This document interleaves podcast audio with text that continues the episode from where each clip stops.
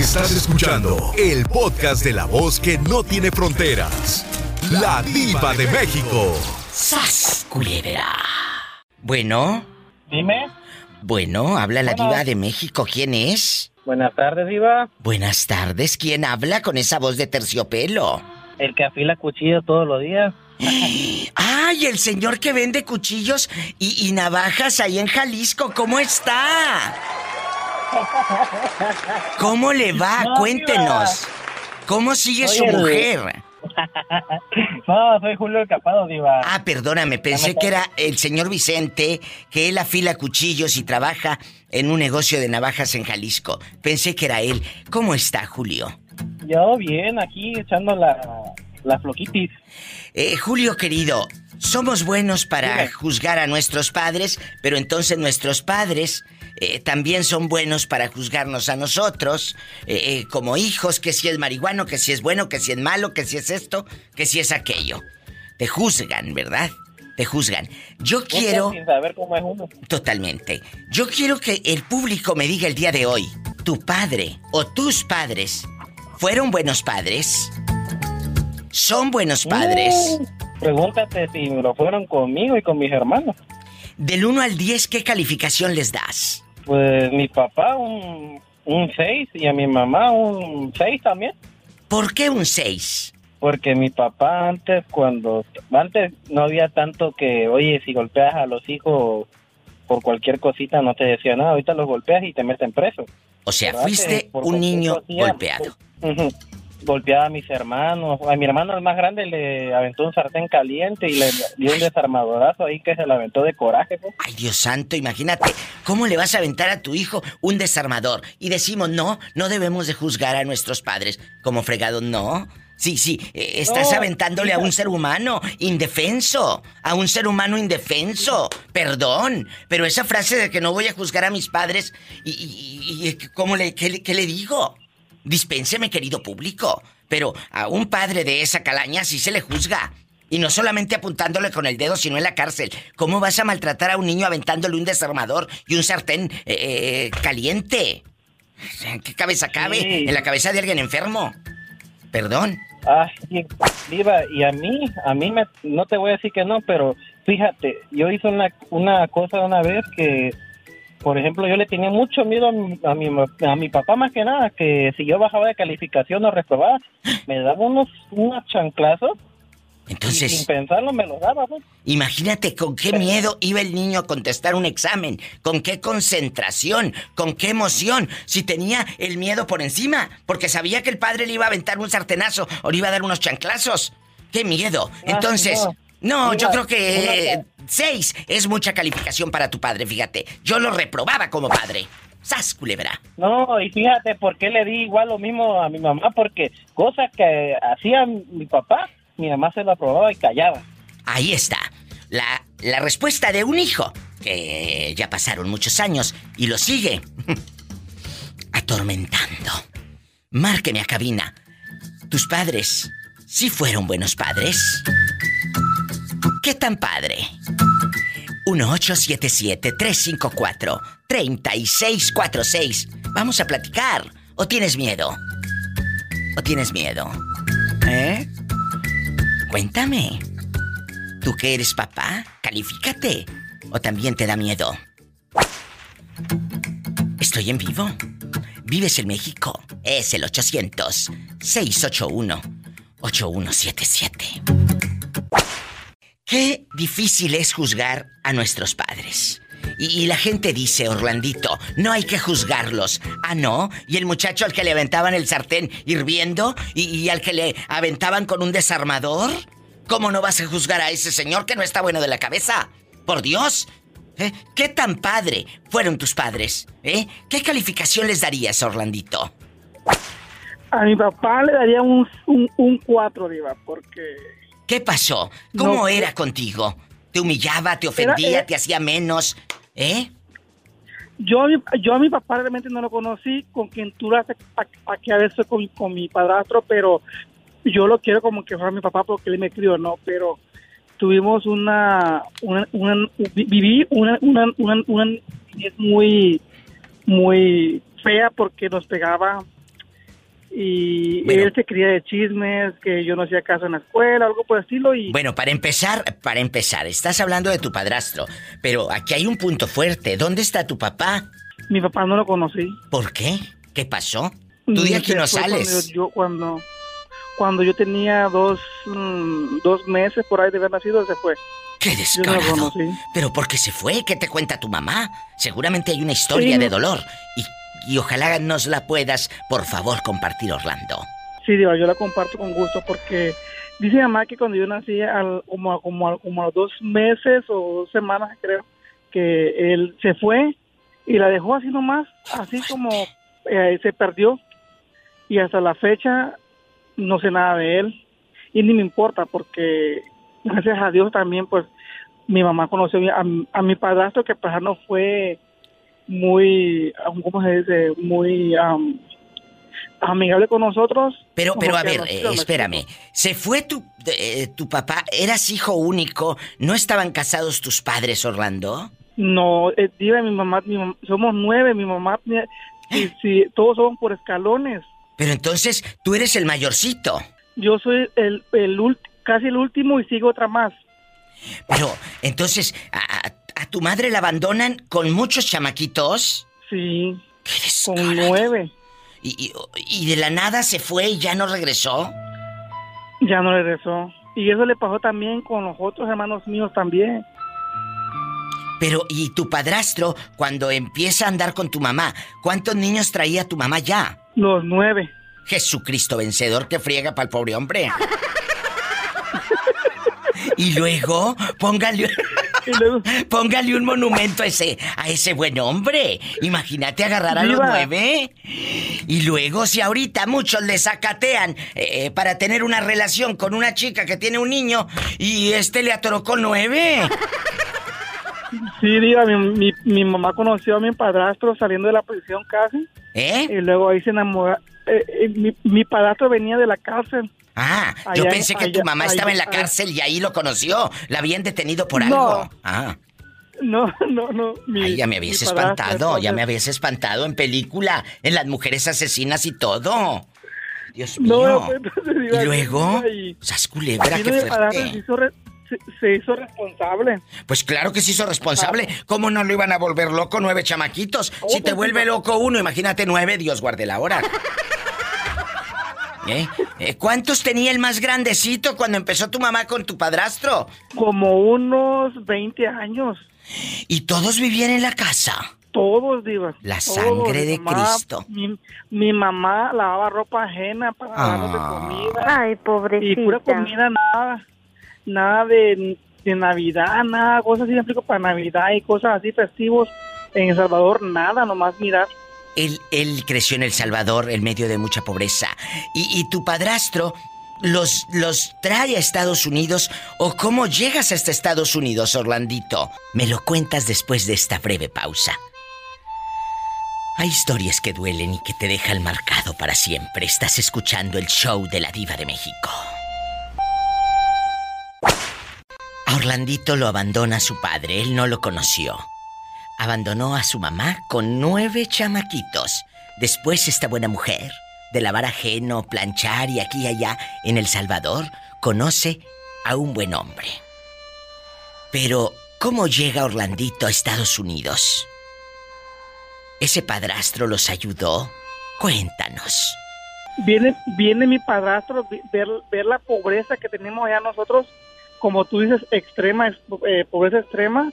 Él se viene para acá con 200 dólares que le prestaron. Ay, mi amor. Hace, a- a- a- a- hace como 18 años. Ay, Dios mío. Y la verdad, me da cosa, diga, porque Claro. a mí fue muy duro y... Ay, mijo. Ay, disculpa, pero sí me da... No, no, no. Mira, mira, por lo que somos ahora nosotros, la verdad... Es él. lo- Por eso.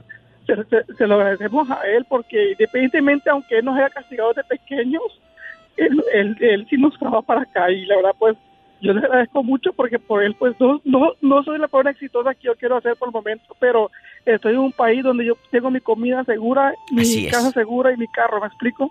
Totalmente de acuerdo. Y, Ay, y Orlando. todo eso, pero no, y, y hemos, vivido- hemos, hemos sufrido con él demasiado, pero no nos ha dejado, diga, no nos ha dejado y nos da consejos y todo y él, me explico, es como un papá para mí. Es un papá. No es un papá verdadero. Es un papá, él se ganó ya el cielo con todo y zapatos. Tu madre querida sigue, sigue con él. Sí, mi, mi, mi, mi, papá ya está en El Salvador. Cuando tú, cuando tú aquel día con él, él, él, él, él, él estaba aquí, pero ya tiene como dos semanas que para Salvador, pero él, él va a volver. Él va a volver. Él se fue para El Salvador.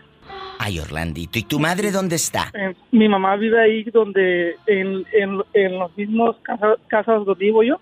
Ah, bueno. Ahí también, ahí vive mi mamá, pero yo, yo a mi mamá le digo que eche para adelante, que no se preocupe, que nosotros estamos aquí para ayudarle y que si él se fue por algo, pero nosotros, gracias, estamos aquí y que ella no va a sufrir, pues me explico. Pero no se fue, no se fue por dificultades con tu mamá.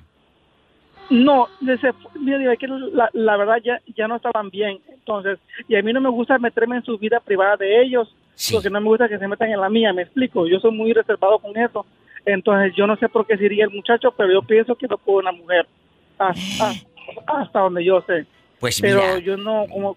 Orlandito, aquí lo importante es hacer fuerte a tu mamá y haya sido la dificultad que haya sido al hombre tú lo tienes que respetar siempre por todo lo bueno que hizo por ustedes. Sea lo que sea. Siempre. Punto.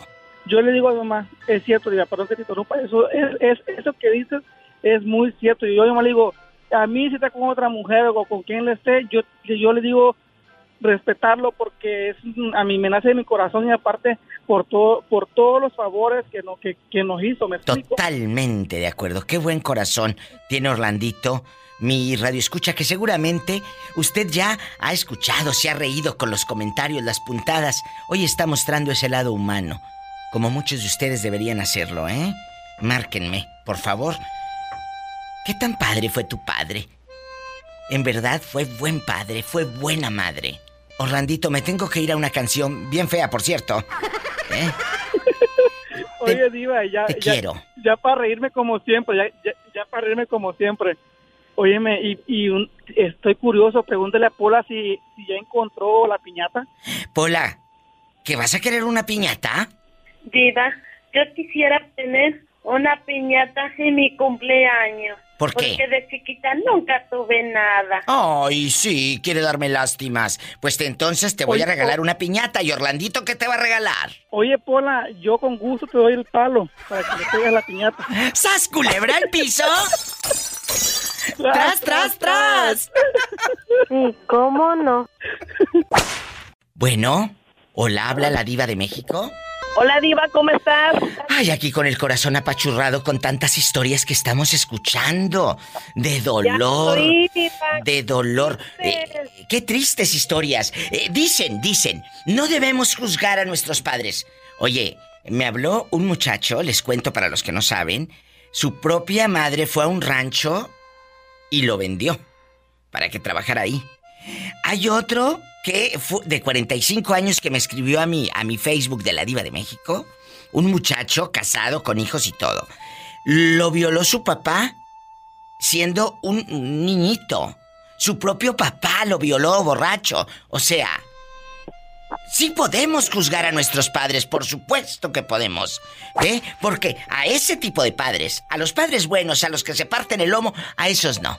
¿verdad? Porque esos están en todo su derecho y tienen derecho de piso. Pero a esa clase de gente, esos monstruos, ¿qué opina usted, eh, eh, querida, guapísima y de mucho dinero? O sea... Perdón que me este, exalte, pues pero... No. diva, pues que está muy mal eso. Hay papás que nada más son puro puente para traer hijos al mundo, pero la verdad no merecen ser padres. Totalmente. ¿Cómo es posible, eh, eh, amiga guapísima, eh, de mucho dinero, Saraí Gutiérrez, espectacular, imponente, con peinado de señora rica, que ah, me habló otro, otro muchacho que, que el papá les aventaba sartenes calientes? Sartenes calientes. Y dice, yo a mi papá le doy un 6. Le dije, no, hombre, yo lo hubiera reprobado al viejo loco. Ni a 6 llega, fíjate. Ni a 6 llega. ¿Cómo ves? O sea, sartenes calientes y desarmadores. Por Dios, hombre. Hay cosas muy feas, Diva, que uno no puede describir en la maldad de una persona o estar dentro de la cabeza, pero Dios me perdone.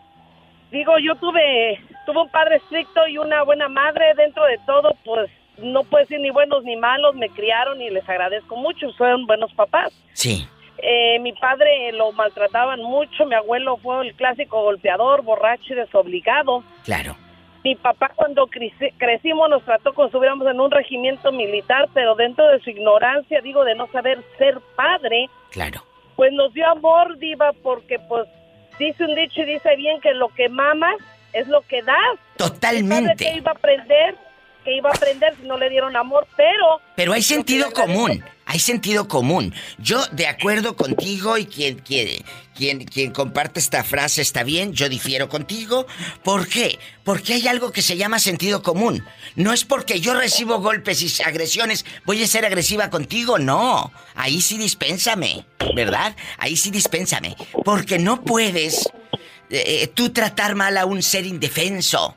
El niño de 8 años si se equivoca. Oye, el otro me habló. Diva, me daba miedo reprobar en la escuela, sacar bajas calificaciones, porque me pegaban, me daban mis buenos eh, cinturonazos, chanclazos. ¿Con qué mente va a ir ese niño a educarse a una escuela? A aprender una letra. Con nervios. Así no vas a aprender. Llegas con miedo, por Dios. O sea, es un ser indefenso. Es tu hijo. Pues dos cosas, Diva. De niña, yo, si alguien a mí me hubiera tratado así, yo escapo. Y un padre así, Dios me perdone, muchos me van a juzgar. No, no, no, La tú- neta, Tú dale. yo creo que yo lo hubiera matado, la verdad. ¡Sas, culebra! Volvemos al punto. Sí, volvemos al punto. ¡Qué fuerte! Si no te saben dar amor, uno no sabe dar amor. Uno va a reaccionar por instinto animal, así de fácil. Un animal, atáquelo, te va a morder hasta matarte. Es exactamente un humano, si no sabes darle amor, te va a atacar como un animal, como una bestia, a matarte. Así es eso, la ley del monte, diríamos. ¡Qué fuerte! Son las impresiones de la señorita Saraí Gutiérrez.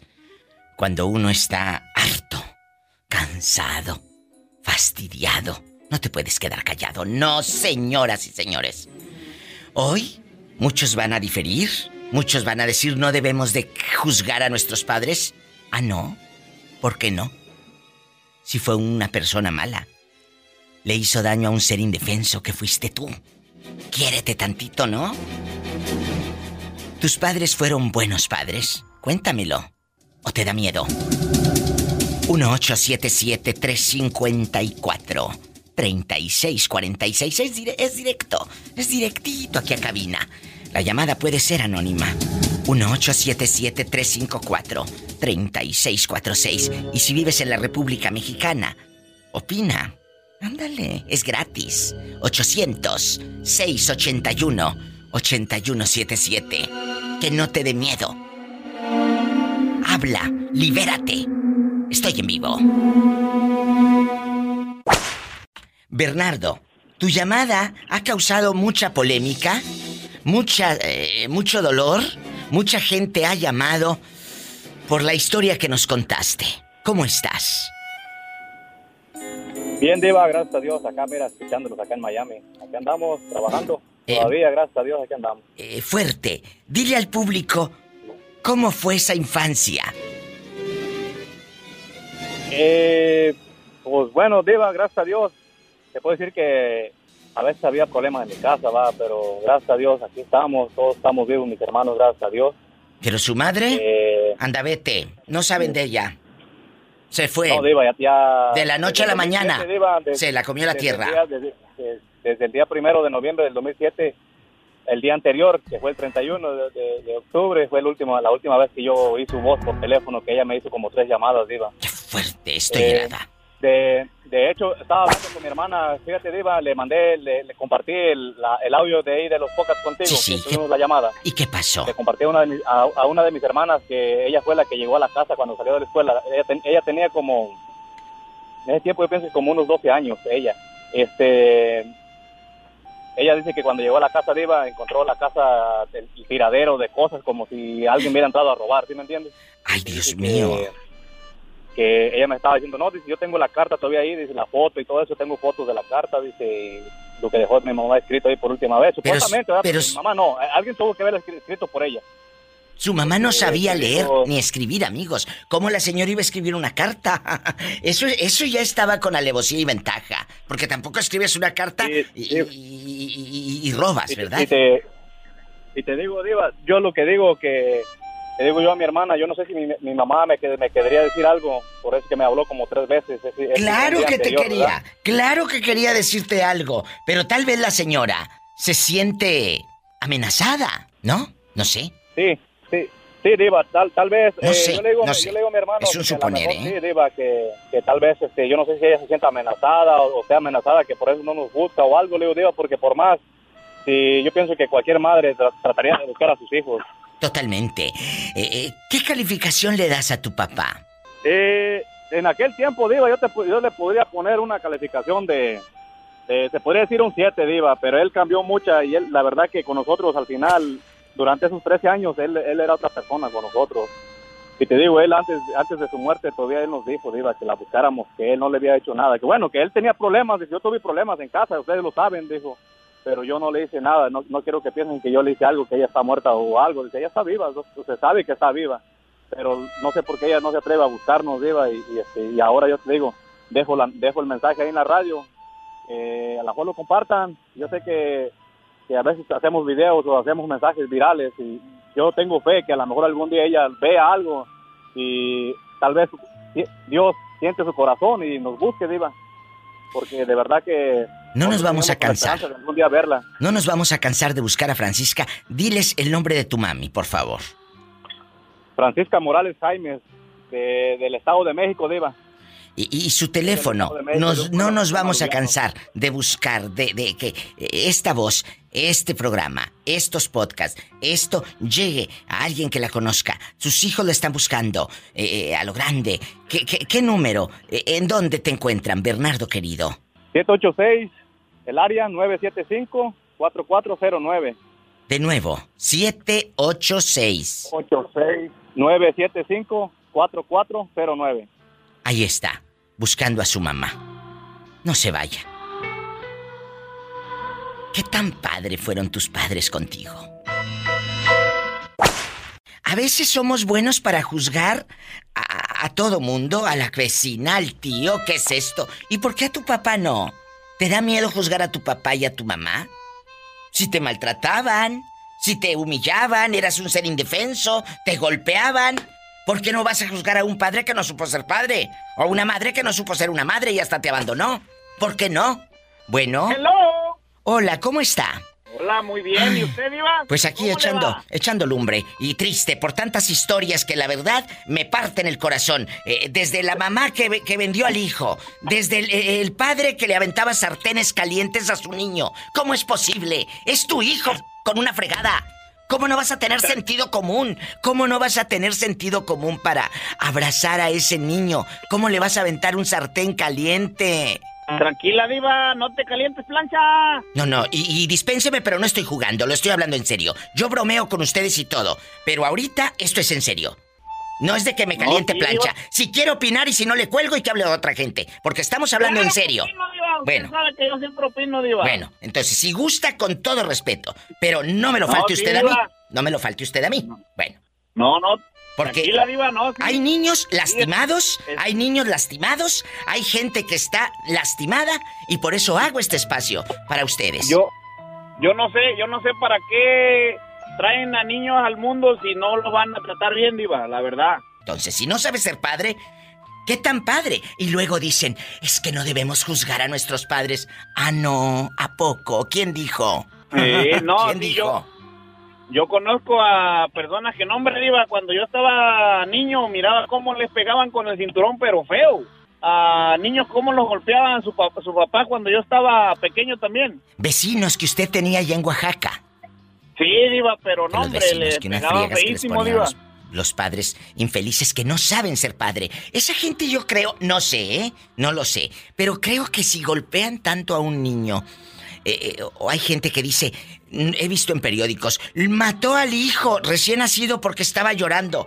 A ver, espérate, es un bebito. Tal vez le dolía algo. No, no podía hablar, es un bebé. Si hemos visto historias realmente así, Humberto, demenciales. La verdad, sí, Diva, la verdad, sí. Lo mató porque estaba llorando.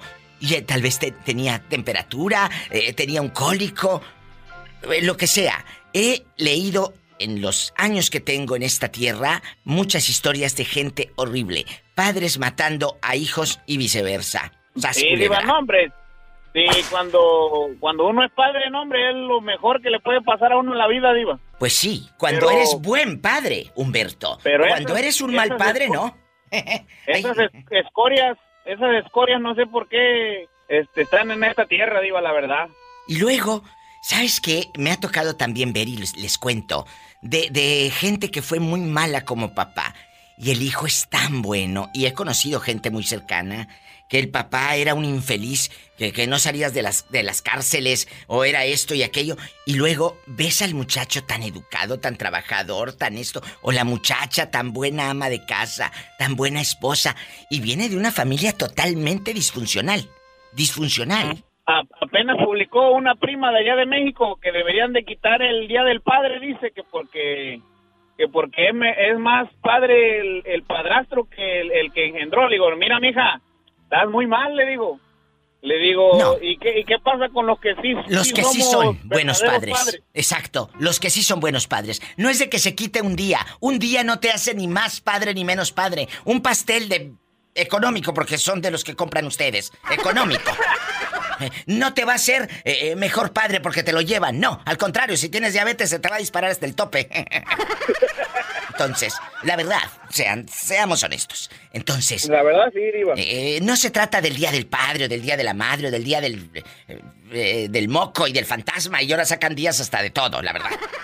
No, se trata de ser buen ser humano. Así es. Buen ser creo- humano. Y, fíjese que esa, eso de ser buen padre se lo- le doy gracias a mi madre, Diva. Porque es buen Porque padre. gracias a ella soy buen padre yo. Ay, qué bonito. Gracias por abrir tu corazón, Humberto querido. Te mando un fuerte abrazo y al público. Hoy vamos a, a abrir el alma. ¿Qué tan padre fueron tus padres? ¿En verdad tienes buenos recuerdos? Si es así, también vamos a celebrarlos. Esos padres buenos, nobles, como el chico que está en el teléfono, que se parte el lomo todo el santo día trabajando por sus hijos. Bien sudado acá ando en los áticos, hasta parece que ando orinado, Diva. Sí, ya le mandé hasta talco al pobre y todo, todo. Em, Pues va a tener que mandarme más porque no, hasta vaselina yo creo. ¡Sas, culebra! ¡Al piso y... Y tras, tras, tras, pero no por detrás. ¿Quién sabe ya? Ya tan cansado ya no vas a saber ni cómo.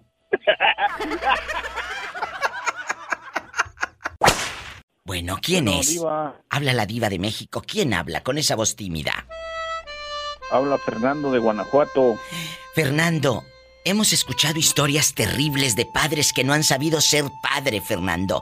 ¿Tú cómo calificas a tus padres? Eh, eh, ¿Como buenos? ¿No tan buenos? Cuéntame. ¿Cómo no, Diva? Yo los califico con un 10. ¿Qué les Vivimos este, una infancia pobre, Sí. pero ¿qué crees, Diva? Que nos enseñaron a, a trabajar, a salir adelante, Diva. Bien hecho. Yo les, les doy un 10 a mis padres. Eh, hace rato eh, yo hablaba con un muchacho y él me decía, Diva, es que no te altere. Digo, ¿cómo no me voy a alterar ante una situación de un padre que le avienta un sartén caliente a un hijo? De una mamá que va a un rancho y vende a un muchacho. Que hemos escuchado historias terribles desde la semana pasada. Gente que, que me ha abierto su corazón. ¿Cómo no me voy a alterar ante esas situaciones? ¿Cómo dañar eh, a un ser tan frágil, tan indefenso? ¿Cómo? No, sí, eso sí tiene razón, Diva. No, No gracias a Dios a mí me tocaron buenos padres que nos supieron sacar adelante. Sí hay Muchas buenos padres. Le doy, le doy a Dios, sí. Sí hay buenos padres. Y eso te hace que tú seas buen padre también. Así es, Diva, así es. Trae uno buena escuela y Eh, uno les enseña a, a los hijos cómo es, cómo es la vida. ¿Cómo es la vida y algo difícil? Algo difícil que muchos dicen es que no hay un libro para ser padre. No, no hay un libro para ser papá y no hay un libro para ser mamá. Pero hay algo que se llama sentido común. Así es, así es. Y también enseñarle a nuestros hijos que, que las cosas no se dan, eh, no se regalan, no salen de la tierra, no se dan en los árboles, sino No. que se tienen que ganar, Diva. Totalmente. Se tienen que esforzar para ganárselas porque así no, no, no se dan las cosas. Como está ahora la, la niñez de ahora que piensa que los teléfonos se dan en un árbol Ándale, o no sé dónde para allá den, iba, pero para allá iba. Hay un señor Sí. que se llama Miguel Guzmán y él lo ha dicho en el, en el, en el programa, por eso, y, y él eh, es, es un radioescucha bueno y, y por eso digo su nombre y apellido, porque él mismo lo ha revelado aquí en el show. Sus hijos son una bola de baquetones, de primera. Y resulta Ajá. que el, el- el- el niño le dice, oye, pues córtame aunque sea aquí el zacate, el frente de la casa, eh, eh, como decimos en el rancho, ve, chapoleale, chapoleale, Métele ahí el machete o la maquinita para el zacate, la yarda. En el norte ya es la yarda. Entonces, el chamaco que no hace nada. Ah, pero quería el iPhone nuevo. Mira tú qué hermoso. Y que la mamá solapando. Es que no le digan nada al niño. No, eh, aparte de que es bien flojo burro en la escuela, dice Miguel que no da una. Entonces, eh, ahorita me brincó lo que dijo, lo que dijo usted. Quieren todo a lo hecho. Así pues es. espérate. Educa a tus hijos también. así es. Ahora sí nomás estirar la mano. ¿A poco voy yo a la, voy yo a la, a la Apple y nada más les estiro la mano y me les pelo el diente y ya me dan el iPhone? No. Tengo que trabajar para juntar, para generar. Esto es un proceso de horas de inversión de tiempo trabajando. Mira tú qué fresco. Y dispénsame. Dispénsame que hoy ande pero echando lumbre, que ando como el dragón, mira. ¡Ah! Echando lumbre. Pero, oye, me hierve la sangre con tantos. Si no saben ser padre, no se bajen la bragueta. Bueno, pero si no tienen ni para eh, un condón, menos van a tener para un pañal. Piénsalo dos veces, mensa. Sas, culebra, ¿con quién te metes?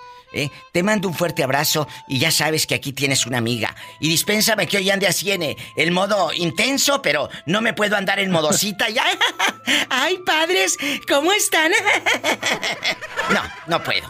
No puedo. Sa- ¡Sas, pues, culebra! Un abrazo, Al piso cuídate. y tras, tras, tras. Eh, al piso. Adiós. Ay, Dios mío, padres que no saben ser padres. Ah, pero buenos para empinarse el codo. Para eso sí son buenos. Ahorita regreso, con más llamadas. Padres que no saben ser padres, ¿eh? Padres que buenos para golpear al niño, buenos para exigirle, buenos para gritarle a un ser indefenso. ¿Qué opinas tú de esta gente, eh, eh, amiga Juanita? Pues nada, nada, yo nomás estoy escuchando que estás bien enojada. Oye, ¿cómo no voy a estar enojada ante una situación que te avienten un sartén caliente, que te venda tu mamá con un señor en un rancho y que te vaya y te deje allá eh, eh, en un rancho allá con sabrá Dios quién? ¿Te gustaría? Eso no es ser mamá, Juanita, eso es ser un monstruo. Por Dios. Pero es más antes así se usaba, vida. No, que más antes, más antes, más antes. A mí me criaron en el más antes y a mí me dieron amor. A, mí me dieron cariño. A eh, más antes a mi abuela también le dieron amor, cariño, le enseñaron a labrar la tierra, a mi padre y a mi madre. Y ellos también se criaron más antes, y mis abuelos nunca les aventaron con sartenes. Y también se criaron en el campo y desde abajo. Y no, no se criaron co- con, sartenes y con mentadas de madre. No, Juanita. Más antes también había gente de buena cuna y con buena educación. Sí, sí, sí, había de todo. Entonces, Había no generalicemos. La verdad. ¿eh? ¿Cómo te trataron a ti en la infancia? Cuéntame, querida Juanita. No, hombre, cállate la boca. Si te digo, no vas a, no voy a acabar nunca. También yo sufrí mucho de chiquilla. ¿Les digo? Que hay de todo en la viña del Señor. ¿Cómo sufriste, Juanita? Cuéntame. Siempre nos hemos contado Es que cosas. Mi papá no, mi papá nos abandonó a nosotros. Sí. Yo era la más grande de, de las tres que quedamos, yo era la más grande y, y mi mamá, pues mi mamá se tiró al vicio a tomar también. Tú veías a tu mamá borracha. Sí, eh, yo la miraba a ella cómo tomaba como un hombre. Ella, ella era doña Juana Gallo ahí en el pueblo. Eh, te daba vergüenza, te llegaste a avergonzar de tu mamá que hiciera desfiguros delante de la gente. Sí, sí, sí me llegué a avergonzar de ella y un día le pedí a Dios que me la quitara, pero luego ella sola, sola dejó de tomar, fíjate. Tú le pediste a Dios Hola, que ella. tú le pediste a Dios que tu madre mejor se muriera. Sí, yo, yo llegué a renegar de ella porque era una vergüenza. Se avergüenza de su propia madre, pero no porque quiera, sino porque la señora era una alcohólica. Sí, era una alcohólica y eh, una persona alcohólica tiene que buscar ayuda, sola no deja de tomar. ¿Dónde pasó esto? Juanita, ¿por qué calles del olvido andaba tu madre eh, eh, borracha? Allá en Tampico, cerca de Tampico, en un pueblo. Se llama Cuauhtémoc. Allá en Cuauhtémoc, en Tamaulipas. ¿Qué dejó? Pero ella, ella se agarraba, se agarraba a madrazos con las viejas y las madreaba. Ella era buena con los trancazos, ahí la reconocían las mujeres. Oye, Juanita, Buena.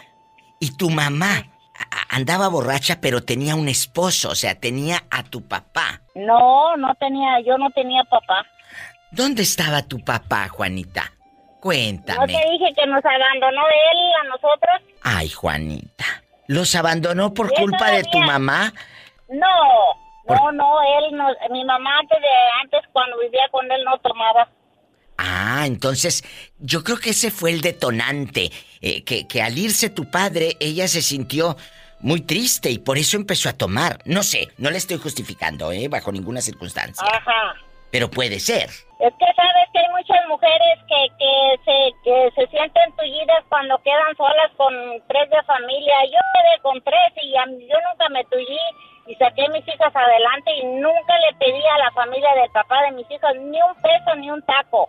¡Sas, culebra! Juanita vio a su madre cayéndose de borracha y llegó a desear que mejor Dios la recogiera. Sí, uno reniega uno de su madre o su padre de tener ese, ese, pues uno chico, ¿verdad? Yo, yo ya estaba casada, ya tenía, ya tenía creo que una de mis hijas o dos y ella hasta entonces dejó de tomar. Qué fuerte historia, Juanita. Gracias por abrir tu corazón aquí en el show, por compartirlo. Dice que su mamá, no hombre, agarraba trancazos a quien se le pusiera enfrente. Sí, ella era buena, la metieron a la cárcel, un día le rompió las narices a una vieja y la metieron a la cárcel y tuvo que pasar todas las curaciones. ¿A poco, Juanita? Sí, era gacha, era gacha y nadie se metía con nosotros para nada, porque la vieja que se metiera con nosotros iba a meter con ella. ¡Sas! Ya la conocían que, Culebra. metía trancazos. ¡Ay, Juanita! Sí, era, era, te digo que era doña Juana Gallo, ella no le, no le sacaba la vuelta a los trancazos, yo me agarraba a madrazos también con el papá de mis hijos. No, sí, sí. Andaba de pajuela en la calle, borracha, junto con mis amigas. Andaba de pajuela en la calle borracha. Es otra historia más con Juanita y su amiga, la diva de México. ¿Tu padre todavía vive, eh, el que los abandonó? Sí, él todavía vive, tiene 84 años y vive en, allá en, cerca de Villa Hidalgo, San Luis Potosí, por allá vive él. ¿Y a dónde se fue? Eh, Porque Juanita nos dijo que su papi los abandona, su madre se tira a los vicios, a la perdición. ¿A dónde se fue? Él se fue para Monterrey, yo en Monterrey tengo mucha familia que no conozco por parte de él. O sea, él se casó y se juntó con una señora por allá. No, No. no está solo. Y entonces, esa familia, tu papi era de Monterrey. No, mi papá es de San Luis, pero tuvo tu, tuvo muchos hermanos. Ay, Tengo familia aquí pobrecito. que no conozco. Y, y Aquí Juanita, ciudadanos y no. ¿y te llegó a pedir perdón tu padre anciano? No, no, él es bien orgulloso y nunca nos ha pedido perdón. Y, y luego, y lo, otra vez lo fui a ver, ya tiene muchos años. Pero a él nunca se ha arrepentido de nada, es gacho y orejón. Ay, Juanita, es tu padre, pero pues tiene la razón. Él no supo ganarse el título de padre y es de lo que estamos hablando hoy. ¿Qué tan padre fueron tus padres contigo? ¿En verdad fueron padres? O simplemente, como dice la señora Juanita, guapísima, de mucho dinero. Eh, mi papá fue una persona orejona. Mi papá fue una persona, pues, mala. ¿Cómo vas a querer una persona que por ella sufriste cuando estabas chica de edad y, y eso le digo yo nunca le abandoné a mis hijas y a- con el tra- las mis manos de trabajo con eso lo saqué adelante con mi esposo que tengo ahorita. Y va para todos, ¿eh? Los que están escuchando. Usted abandonaría a sus hijos. Los abandonaría para irse, sabrá Dios a dónde. ¿Verdad que no? Porque usted es un ser humano bueno. Pero ¿qué le pasaba por la mente a esta gente? ¿Qué le pasaba por la mente? Y yo miro muchas mujeres que dejan que, que golpeen sus hijos los padrastros y eso. No, yo soy una perra con mis hijos. Bien hecho, a Nadie me defenderlo. los ofende. A defenderlos, a, a capa y espada. Porque tú eres una madre eh, eh, buena, Juanita. Gracias por abrir tu corazón. Gracias por desahogarte con nosotros. Dios te bendiga, te quiero. Ay, qué historia tan fuerte. Su mamá alcohólica, el padre los abandona, crecen en una pobreza extrema. Claro que podemos juzgar a nuestros padres. Claro que sí, porque ellos no te trataron a la altura de su título de ser padre. ¿Qué tan padre fueron tus padres? ¿Quién es? Jesús. Jesús, cuéntenos Jesús, ¿usted cómo vivió esa infancia? ¿Tus padres fueron buenos contigo o fueron buenos pero para darte trancazos? Ah, pues hubo de todo. Cuéntame. Ah, mi, mi jefe fue muy duro, pero pues yo pienso que por eso somos lo que somos ahora. Porque ahora los morros apenas les dices algo y ya lo estás traumando. Ay, Aquí tú, mira, mira. Mira, mira, ya no le puedes decir nada al niño. Una cosa es que lo eduques, eh, pues que le levantes la voz cuando haya que levantarse la voz, pero tampoco me lo vas a golpear y, y dar trancazo y trancazo como le daban a, a mucha gente que ha hablado al show. Tampoco. Al niño se le puede educar con buenas palabras. ¿Eh? Ah, pero si le Oh, das no. a sus anchas el iPhone y el iPad y- el Internet. claro, porque tú como papá eh, entretienes a tu hijo con los aparatitos para que te dejen hacer tu vida, que sabrá Dios a quién metas a tu caso que estés haciendo. ¿Eh? También, júzgate tú como papá, ¿eh? ¿Por qué el niño es así? No, la, la neta que sí es cierto, pero ven este país, todos dicen que los traumas y luego ya a los 18 años andan bien marihuanos y ahí sí ya el gobierno los quiere cerrar. Y bien traumados, traumado y marihuano, imagínate. A, a mí me paraban unas madrinas y no me siento que estoy traumado. ¡Sas, culebra! Con la, con, con la pura miradita. Mirada, con la dos- miradita. Mm, con no, una sí, pelada con de ojos. mirada Ya y sabía un uno. apretón de, de dientes, ya sabías que andabas mal, camarada. Claro, con una pelada de ojos, ya sabía. Mira, a mi abuela, que en paz descanse, nos daba una pelada de ojos. Ay, a uno se le. se le iba la sangre hasta los talones del miedo. Porque ya sabía uno que la había regado. Que la había regado uno. No, no, no, sí. Entonces- Había mucho respeto. Sí, había respeto, había respeto. ¿Y, y qué esperanzas? Muchos se han de acordar que fumaras delante del papá o de la mamá. No, cállate. No, nunca. No, no, te, lo- te, lo- te la andaba pagando en el hocico. ¿Eh? Te andaba pagando el cigarro en el puro hocico. Es cierto. ¿A poco? ¿Tanto así? Claro, no podías fumar delante del papá y de la mamá, Pola. De- era un respeto. Decir una mala palabra delante de mamá o papá, de los abuelos. No, hombre, te quedabas chimuelo ahí mismo con la pura encillita. La pura encillita. Claro, como dijo la Monte. Claro, ya sabes. es cierto, te quedabas con la pura encía. Claro. Oh, no. Hola. Oh, claro. No, sí es cierto, sí es cierto. Yo no cambio en mis épocas, aunque le batallamos en veces para la tortilla, pero yo no cambio mis épocas por estas, porque ahora puro iPhone. Y si no le compras iPhone al niño o le das el teléfono, te hace el berrinche. Es cierto. Ahora los ojos te, ahora los ojos te los pelan ellos, no uno a ellos. ¡Sas, culebra al piso! ¿Por, por ello? ¿Por eso? Mientras no te, mientras no te pelen otra cosa, ya sabes. Ya sabes. ¿Dónde naciste? Estado de, del Estado de México, vida, yo me gané unos boletos con usted hace un año para de, de ricos allá en Disney. Ya sabes. Ay, ya sabes. Oye, ¿y qué tal? Entonces, tú anduviste ro- rodando allá por Disney. Allá anduvimos dándole vuelo a la hilacha. ¡Ay, qué bonito! Este muchacho es mi seguidor desde hace mucho tiempo, ya lo escuchamos, y, y- y dijo algo antes de la pausa. Antes a uno le pelaban los ojos. Y ahora los hijos son los que le pelan a uno los ojos y, y me lo compras y te hacen berrincha medio pasillo Soriana. O ahí en la tienda del, en la ¿Del tienda dólar? del dólar. ¿En la del dólar? Este, la imagínate. aquí-. ¿En la No, Goodwill?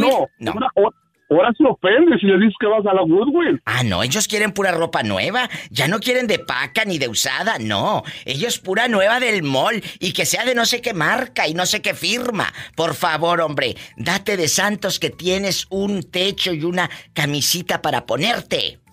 Cuando, cuando Amén, usted amén. trabaje, cuando usted trabaje, se compra lo que quiera, de cualquier marca. Ahorita lo que te marca es el puro elástico del calzoncito. ¡Sas! al piso! ¡Tras, tras, tras! Gracias. Muy amable. Gracias a usted, Diva. Hasta Gracias luego. por toda la, la alegría que le da aquí a la, a la gente, que le fiel seguidores. Claro. ¿Claro? Ya sabes. Ya sabes. Ya sabes. Un abrazo. Ahí me, ahí me saluda la pola, dígale que se bañe. I love you, retiarto. Ay, qué bonito. Cuídense mucho. Oye, Polita, Polita, ya te aumentaron el sueldo, naranjas.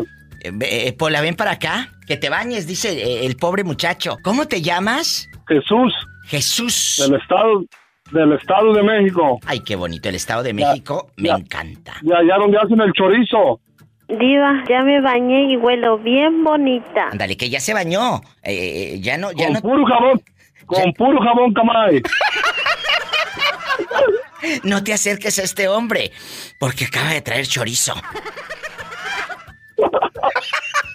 Ahora, ahora pues, diva, que esté bien. Abrazos, es un buen hombre. Amigos, sí podemos juzgar a nuestros padres. Claro, a los malos padres. A los malos padres. No te equivoques. Y no me enredes. Estoy en vivo. Lucy, ¿en dónde estás escuchando el programa de la Diva de México? ¿En qué ciudad? Tepic Nayarit. Ay, Tepic. Como Eh, diario le escuchamos. Ay, muchas gracias, Lucy. Qué triste es ver, eh, escuchar historias de hijos maltratados, no por otros, ¿eh? Por sus propios padres. Eh, eh, madres que venden a sus hijos, que les avientan sartenes calientes, agua hirviendo, desarmadores, a sus propios hijos, eh, que abusan sexualmente de sus hijos. Claro que podemos juzgar, Lucy, a nuestros padres. Bueno, a los malos padres. A los malos padres. ¿Qué opina usted? Pues yo opino que esos no son padres. ¿Qué son? ¿O cómo ve usted? No monstruos. Son padres. Son monstruos. No. Hay personas que desean tener hijos y no pueden y las que tienen son malos padres. Es cierto, lamentablemente, eh, Lucy, andan por la Es vida la triste realidad que vivimos hoy en día. y te los encuentras a media calle y te los encuentras en el pasillo del mercado. ¿Y sabes qué? Detrás de esa sonrisita, que hasta con diente de oro, eh, llega a la casa y no sabes cómo maltrata al niño, cómo maltrata a la niña. A mí me han hablado aquí al show y se lo cuento aquí en confianza. Chamacos de 45 años que me escriben al Facebook de la Diva de México o me llaman al programa. Me dijo un muchacho, Diva, mi propio padre abusó sexualmente de mí. El, niño hombre, eh, eh, abusado por su papá, eh, borracho. Y ahora dice, ¿usted cree que yo voy a abusar de mis hijos? Ahora que yo soy padre, ahora que... ¿Cómo? ¿Cómo es posible, Lucy? Eso es una bajeza. El otro muchacho de Tapachula, le aventaban sartenes calientes al hermanito y desarmadores. ¿Qué fregaderas son esas, hombre? Fíjese que aquí en Tepic Nayarit se dio un caso de... ¿De qué? No recuerdo si tendrá uno o dos años, pero se dio un caso de que ¿Qué pasó? Cuéntame. tenía un niño, ¿Eh? pero ella vivía con... tenía de pareja a otra mujer. ¿Quién? A ver, otra vez porque este- como que se cortó, Lucy. ¿Qué? ¿Quién tenía Ah, un ok. niño? Una señora tenía un hijo. Una señora ¿Y luego? de aquí de Tepic Sí. tenía un niño, pero de pareja tenía una mujer. ¿Y luego? O sea, eran como... eran pareja pues de Sí, sí. mujeres. ¿Y luego? Pero una de ellas tenía un niño. Sí. Y lo torturaban, le, le apagaban los cigarros en la piel. ¡Ay, Dios Y le ponían sus santo! manitas en la estufa, así con las parrillas calientes. Viejas infelices y ya las metieron a la cárcel. en las redes sociales ese, ese tema. Y las metieron a la cárcel a las dos. Qué bueno que se refundan. ¿Y, y dónde estará esa criatura inocente? Ese angelito. ¡Qué hígados de ¿Quién viejas! sabe? Yo, lo recogió el DIF y yo creo que lo dieron a, a los familiares de la muchacha. No sé, ya no supe de eso. Santo. Es que no es posible. Por Dios. ¿Eh? Como dice la señorita Lucy, ¿cuánta gente no quiere ser padre? ¿Cuánta gente no quiere ser madre? ¿Y ustedes que pueden maltratan a los inocentes? O a los que Así maltratan es. a los niños discapacitados también. Eso es otra cosa que me hierve la sangre. Me hierve la sangre, Lucy, perdón. Pero, Desgraciadamente es lo que estamos viviendo hoy en día. ay no, Dios mío, apiádate de esos inocentes. Qué triste, padre, que estemos viendo esto. Y eh, eh, me decía alguien, es que ese tema que vas a sacar es muy difícil. ¿Cómo podemos juzgar al padre? Al padre no se le juzga. ¿Cómo fregado no? ¿Cómo- a- Al mal padre sí. Al- a la mala madre sí, Lucy. Y va para todos, ¿eh? Va para todos. A la mala madre y al mal padre, claro que se le juzga y se le apunta con el dedo. ¿Por qué voy a venerar yo a un señor que me maltrató, que te pegaba? Ay, ahora de viejo, es que mi hijo no me visita, no me visita. Ah, no, pues que sembraste para que estés cosechando desdén, para que estés cosechando ausencias. ¿Qué sembraste o no? Así es, y no nada más hay padres de esos, también hay padres que abandonan a sus hijos y los dejan ahí con la demás familia, con sus familiares. Ya sí hay muchas historias, amigos, aunque esto suene como a cuento de horror, es real. Y lo, y lo que cuenta la señorita Lucy y yo es corto a la vida real que muchos en este momento, ahorita, en este preciso momento, están viviendo. Y si es así, márquenos. La, la llamada va a ser anónima, no lo vamos a juzgar, no lo vamos a criticar. Esto es 100% anónimo. ¿Eh? Si usted quiere mantener el anonimato porque fue un niño o una niña abusada, sufrida, maltratada, márquenos. Lucy, como siempre es un placer saludarte, escuchar tu voz. Recomienda mi programa allá en La Patrona, en esta casa de radio nueva que estamos de estreno en Tepic con La Patrona, en Alica Medios. Salúdeme a mi hija, ella a diario la escucha. ¿Cómo se llama tu Está hija? pendiente de su programa. ¿Que tiene? Fernanda Zoé, tiene ocho años. ¡Ay, Fernanda! ¡Satanás, saluda a la niña!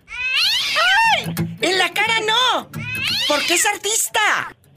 Un saludo, Fer, te quiero. Gracias, Dios te bendiga. Qué bonito saber que tengo una fan guapísima de ocho años como tu hija. Que Dios los bendiga. Cuídense mucho mucho. dinero. De mucho dinero. Gracias. Cuídese mucho, que Dios la bendiga. Amén. Amén. Besos a Tepic Nayarit, amigos de Tepic. Marquen y amigos de cualquier lugar de la República Mexicana. 800-681-8177 que es gratis. Gratis, no te cuesta ni un 5. 800-681-8177. En Estados Unidos, 1877-354-3646. Diva, pero que le marquen mañana porque ya se fue la hora. ¿Qué? Oye, es verdad, se fue la hora volando. Bueno, bueno, márquenme mañana y guarden mi número telefónico. Si tiene coche, maneje con mucha precaución. Casi siempre hay alguien en casa esperando para darte un abrazo para hacer el amor. Ya sabes. Estoy oyendo eso donde si te gusta embarrarte de mermelada. La gente, eh, la gente que no sabe puede descargar gratis los podcasts a lo grande. ¿A poco diva claro? Y escucharme en el trabajo. Eh, eh, el viernes, hace como tres, cuatro viernes eróticos que eh, platiqué de eso. Que si te gusta embarrarte de mermelada y que ya sabes, muchos decían, ay sí, imagínate la mermelada y la pelusa en el ombligo. No, y déjate, diva, ni me aburro, se me hace corto. Las 500 millas que recorro se me hacen cortitas oyendo tus podcasts, diva. ¡Ay, descárguelo gratis! Ahí en Spotify, en TuneIn Radio, en su, en su iPhone, donde quiera. Ahí en el iPhone hay un cuadrito que dice podcast. Ahí usted ponga la diva de México y ahí, gratis, a lo grande. ¿A poco? ¿Tanto así? ¿Tanto así? ¿Sas, culebra al piso? ¡Tras, tras, tras! Bien divertido, Diva. La verdad que está todo bien divertido. Me da mucho gusto estarte escuchando. Y Ay, qué este, bonita. ahora sí que aunque me agarre la noche, no me importa porque no me da sueño. ¡Ay, qué padre! ¡Gracias! Yo creo que sí podemos juzgar a los padres, porque si fueron, bueno, a los malos padres, si fueron un padre como eh, el muchacho que me habló la semana pasada que lo vendió su mamá, o, o el chico que me habló de Tapachula hace rato, que a su hermano le aventaban sartenes calientes y, y desarmadores, que si reprobaba, sacaba seis o siete en la escuela, que con, con un cable y cinturonazos brutos, que tenía miedo de sacar bajas calificaciones. Y, y- Ay, Dios. y- y lo golpeaban. Imagínate un niño sufriendo, eso emocionalmente te, te afecta. ¿Cómo vas a contestar el examen o vas a ir a la escuela con miedo? Sí me explico. A esos padres sí hay que juzgarlos. Claro. De- claro que sí, Diva, definitivamente, pero yo te yo te platiqué que yo me crié con tíos y primos y todo eso porque ya Sí, ves, sí. mi madre trabajaba ahí donde te dije. Sí. Entonces, eh, yo una vez a mí me mandaron por por una margarina, fíjate nada más, ¿cómo le dices al niño vete a la tienda por una margarina cuando no sabes ni qué es una margarina? Claro. Y margarina, si sabes qué es una margarina, Sí, ¿verdad, claro. Diva? Claro, claro. La- que así le dicen a la, A la mantequilla. mantequilla. Pero, pero tú eres una niña, no sabes. Eres la pues ahí mantequilla. tienes que voy de regreso y ahí tienes que agarro una varita y voy pensando en que si me iban a pegar por no llevar lo que me habían encargado, pues con la misma p vara que... con la mi- yo ahora sí que yo le llevé la vara en la mano Pero y ¿por ahí qué? este con la mis porque no le porque no llevé es que le dije le dije a mi tía es que yo no me acuerdo es que eres una bruta una no sé qué una no sé pero nos dejaban bien marcados mi mamá no nos pegaba Hipólita Qué triste. mis tías eran las que las que nos pegaban muy feo a mi hermano le, le, le quebraron la una un palo de escoba a mis hermanos al mayor le pegaba muy feo y nos pegaban con el cordón de la máquina de coser ¿Qué te dije? ¿Qué te dije? Eh, Gente, eh, eh, de verdad, ¿tú crees que no vamos a juzgar a esa gente loca? Porque eh, esa, esa persona no estaba buena en sus facultades mentales. Esos iban para buscarlos en el Canal 5. Están dementes. Diva, de verdad. Pero aquí el problema era, el problema era que todo mundo tenía derecho sobre de ti, Diva. A- a- o sea, aquí hasta el vecino te pegaba porque, o sea, parecías perro sin dueño y no había ningún problema. Es que su nieta, que no sé qué, de él no tengo ningún problema. O sea, que todos tenían derecho sobre de uno, Diva. Y más cuando no tenía uno a nuestra madre cerca. Y los este, maestros también. Los maestros también Ah, no. les pegaban. Los maestros se agarraban de aquí de la de la patilla, digo, ay, hijos de su abuela. Es cierto, amigos. Te agarraban de la patilla y, y- y te pegaban, te aventaban el borrador así bastante. E- imagínate, ¿qué, qué mentalidad. ¿Cómo va a enseñar un ser la- humano así? Enfermo, de la Sí, cabeza. diva, yo ni yo no me atrevo ahorita ni a corregir a mis nietos siquiera, la verdad, ahí eso es problema de sus papás. Es yo la verdad estoy para consentirlos, pero yo no me meto, puedo verlo, cualquier cosa, obviamente que si ya es algo al extremo le digo a sus padres, ¿verdad? Claro, oye Lucy, pero antes de que se te acabe tu recarga insípida de 30 pesos, cuéntame. cuéntame, ¿qué ha sido de esa tía bribona, mala, enfermita de la cabeza, que le quebró el palo de escoba a tu hermano? ¿Qué ha sido de esa mujer?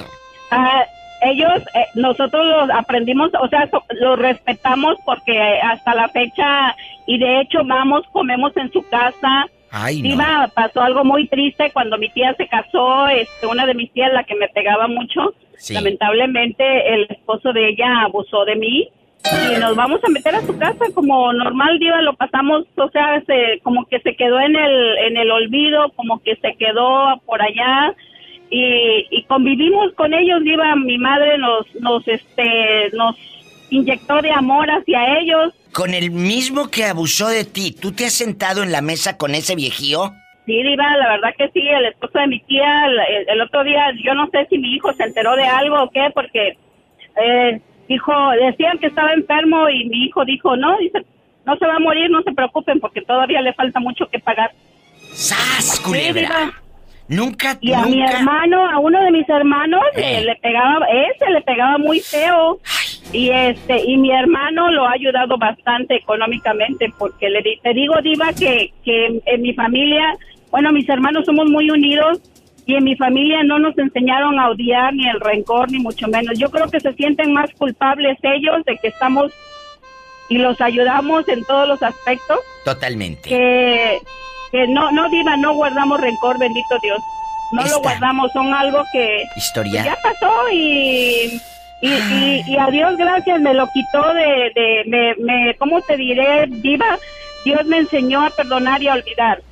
Qué fuerte Siento historia. ahí a comer con ellos, sí, no estoy segura de eso, pero supuestamente dicen que hasta sus propias hijas, quién sabe. Que abusaba. Nosotros no sabemos. Que el viejo- no sabemos nada. Eh, eh, Lucy, que el viejo ¿Eh? abusaba de sus propias hijas. Dicen algo que a mí no me consta. Historias fuertes del alma con la diva de México. Bueno, ¿quién habla con esa voz tímida? Como que acaba de comprar zapatos. y me apretan mucho, son del 8, yo soy del 10. ¿eh? Él, él, eh, yo pensé que eras como nuestro amigo que dice que él calza del 12 con las uñas arrastrando, como Nicanor. Que le mando un saludo a mi querido Nicanor. Oye, Carlitos, aquí nomás tú y yo en confianza. Ya sabes. ¿Cómo fue tu infancia? El tema está sacudiendo el alma. Estamos tocando. Tú has escuchado historias desde el niño que. que lo vendió su mamá, del niño que le aventaban con el sartén caliente, con un desarmador que le pegaba su papi si sacaba malas notas en la escuela, ahí en Tapachula, Chiapas. De, hay historias realmente demenciales. Y digo demenciales porque es de alguien demente tratar a un indefenso, a un ser frágil de esa manera, Carlos. Fuerte, fuerte, fuerte. Muy fuerte. Pues, pues... ¿Verdad? Cualquier salvadoreño le puede hablar con respecto a la guerra que vivimos. Para empezar, mi padre abandonó a mi madre cuando yo tenía tres años. Enseguida mi madre fue arrestada y no la vi durante un año entero que la tuvieron en un calabozo. La dieron por muerta. Me tocó... Tenía yo cinco años, seis. ¿En qué año pasó esto? En el año de 1979. Espérame, yo tenía 74, 75, 76, 78, 79. Pero Yo nací en el 74. Entonces tu mami empezaba la década de los ochentas y estaba en un calabozo en, las la- guerrillas. En la guerrilla, en la guerrilla. en la guerrilla eh, eh, eh, del Salvador. Cuéntame, Ajá. cuéntame más. Y luego, como mi madre, la- la- el ejército la arrestó, la dieron por muerta, mi- me mandaron con mi, con mi abuela, que era una persona abusiva y de mala... Para decirle que a mi, ma- a mi mamá le puso y a mi tío le puso una plancha en la espalda, imagínense. Ay, Dios Caliente. Te digo que esa gente no estaba bien de la cabeza. ¿Cómo es posible A que a sus propios hijos una plancha? A nosotros nos decía que mi madre era una PUTA y que nos había prácticamente abandonado en la calle cuando todo era mentira. Imagínate. Carlos, Y- es fuerte esto lo que te voy a preguntar. Eh, ¿Cómo llega tu mamá? ¿A a dónde, a dónde se va cuando pasa ese año en el calabozo, en las guerrillas en El Salvador? ¿Cómo fue ese proceso? Madre- ¿Qué platica tu mamá? Cuéntanos. Pues mire, mi madre salió en el año del 81 al exilio. Yo no sé si tú has escuchado de Monseñor Romero, el Sí. padre de la que mataron en Sí. El Salvador Sí, sí. ayudar a los pobres. Sí. Eh, él ayudó a mi madre y a otro grupo de a salir del Salvador en- y mi madre se fue al exilio o ¿A dónde? se iba o mata a México. Mi madre llegó a México a un centro de, de, refugiados con así que habían servido, seguido, tenido to- tortura. ¿En qué ciudad? Mi madre fue primero al Distrito Federal y después la sacaron porque ella, ella, ella venía con trastornos de la guerra y la mandaron a, ¿A dónde? mi- a, Misu- a Estados Unidos a, a ese hospital y de ahí la regresaron a México. Fue a Missouri, a Missouri a estar allá en tratamiento porque había sufrido muchas lesiones porque le arrancaban las uñas con, con tenazas de los pies, la, la electrocutaban y muchas cosas. ¡Qué horror! Y nosotros, en El Salvador, mi, ma- mi abuela nos decía que mi madre era una prostituta y que nos había abandonado. Y mi mamá, como podía, mandaba dinero, mandaba dinero, mandaba dinero, hasta que yo vine a Canadá, casi a los 20 años, me doy cuenta de la realidad de mi madre había vivido. Pero ¿hasta qué edad te das cuenta que tu mamá no estaba eh, muerta, que no se había ido porque era una prostituta? ¿Hasta qué edad te enteras? Le repito que mi madre salió en el 81, la, la volvimos a ver, pero solo llegó a despedirse de nosotros porque tenía que irse inmediatamente al exilio, si no nos iban a matar a todos nosotros, la, el las Fuerzas Armadas.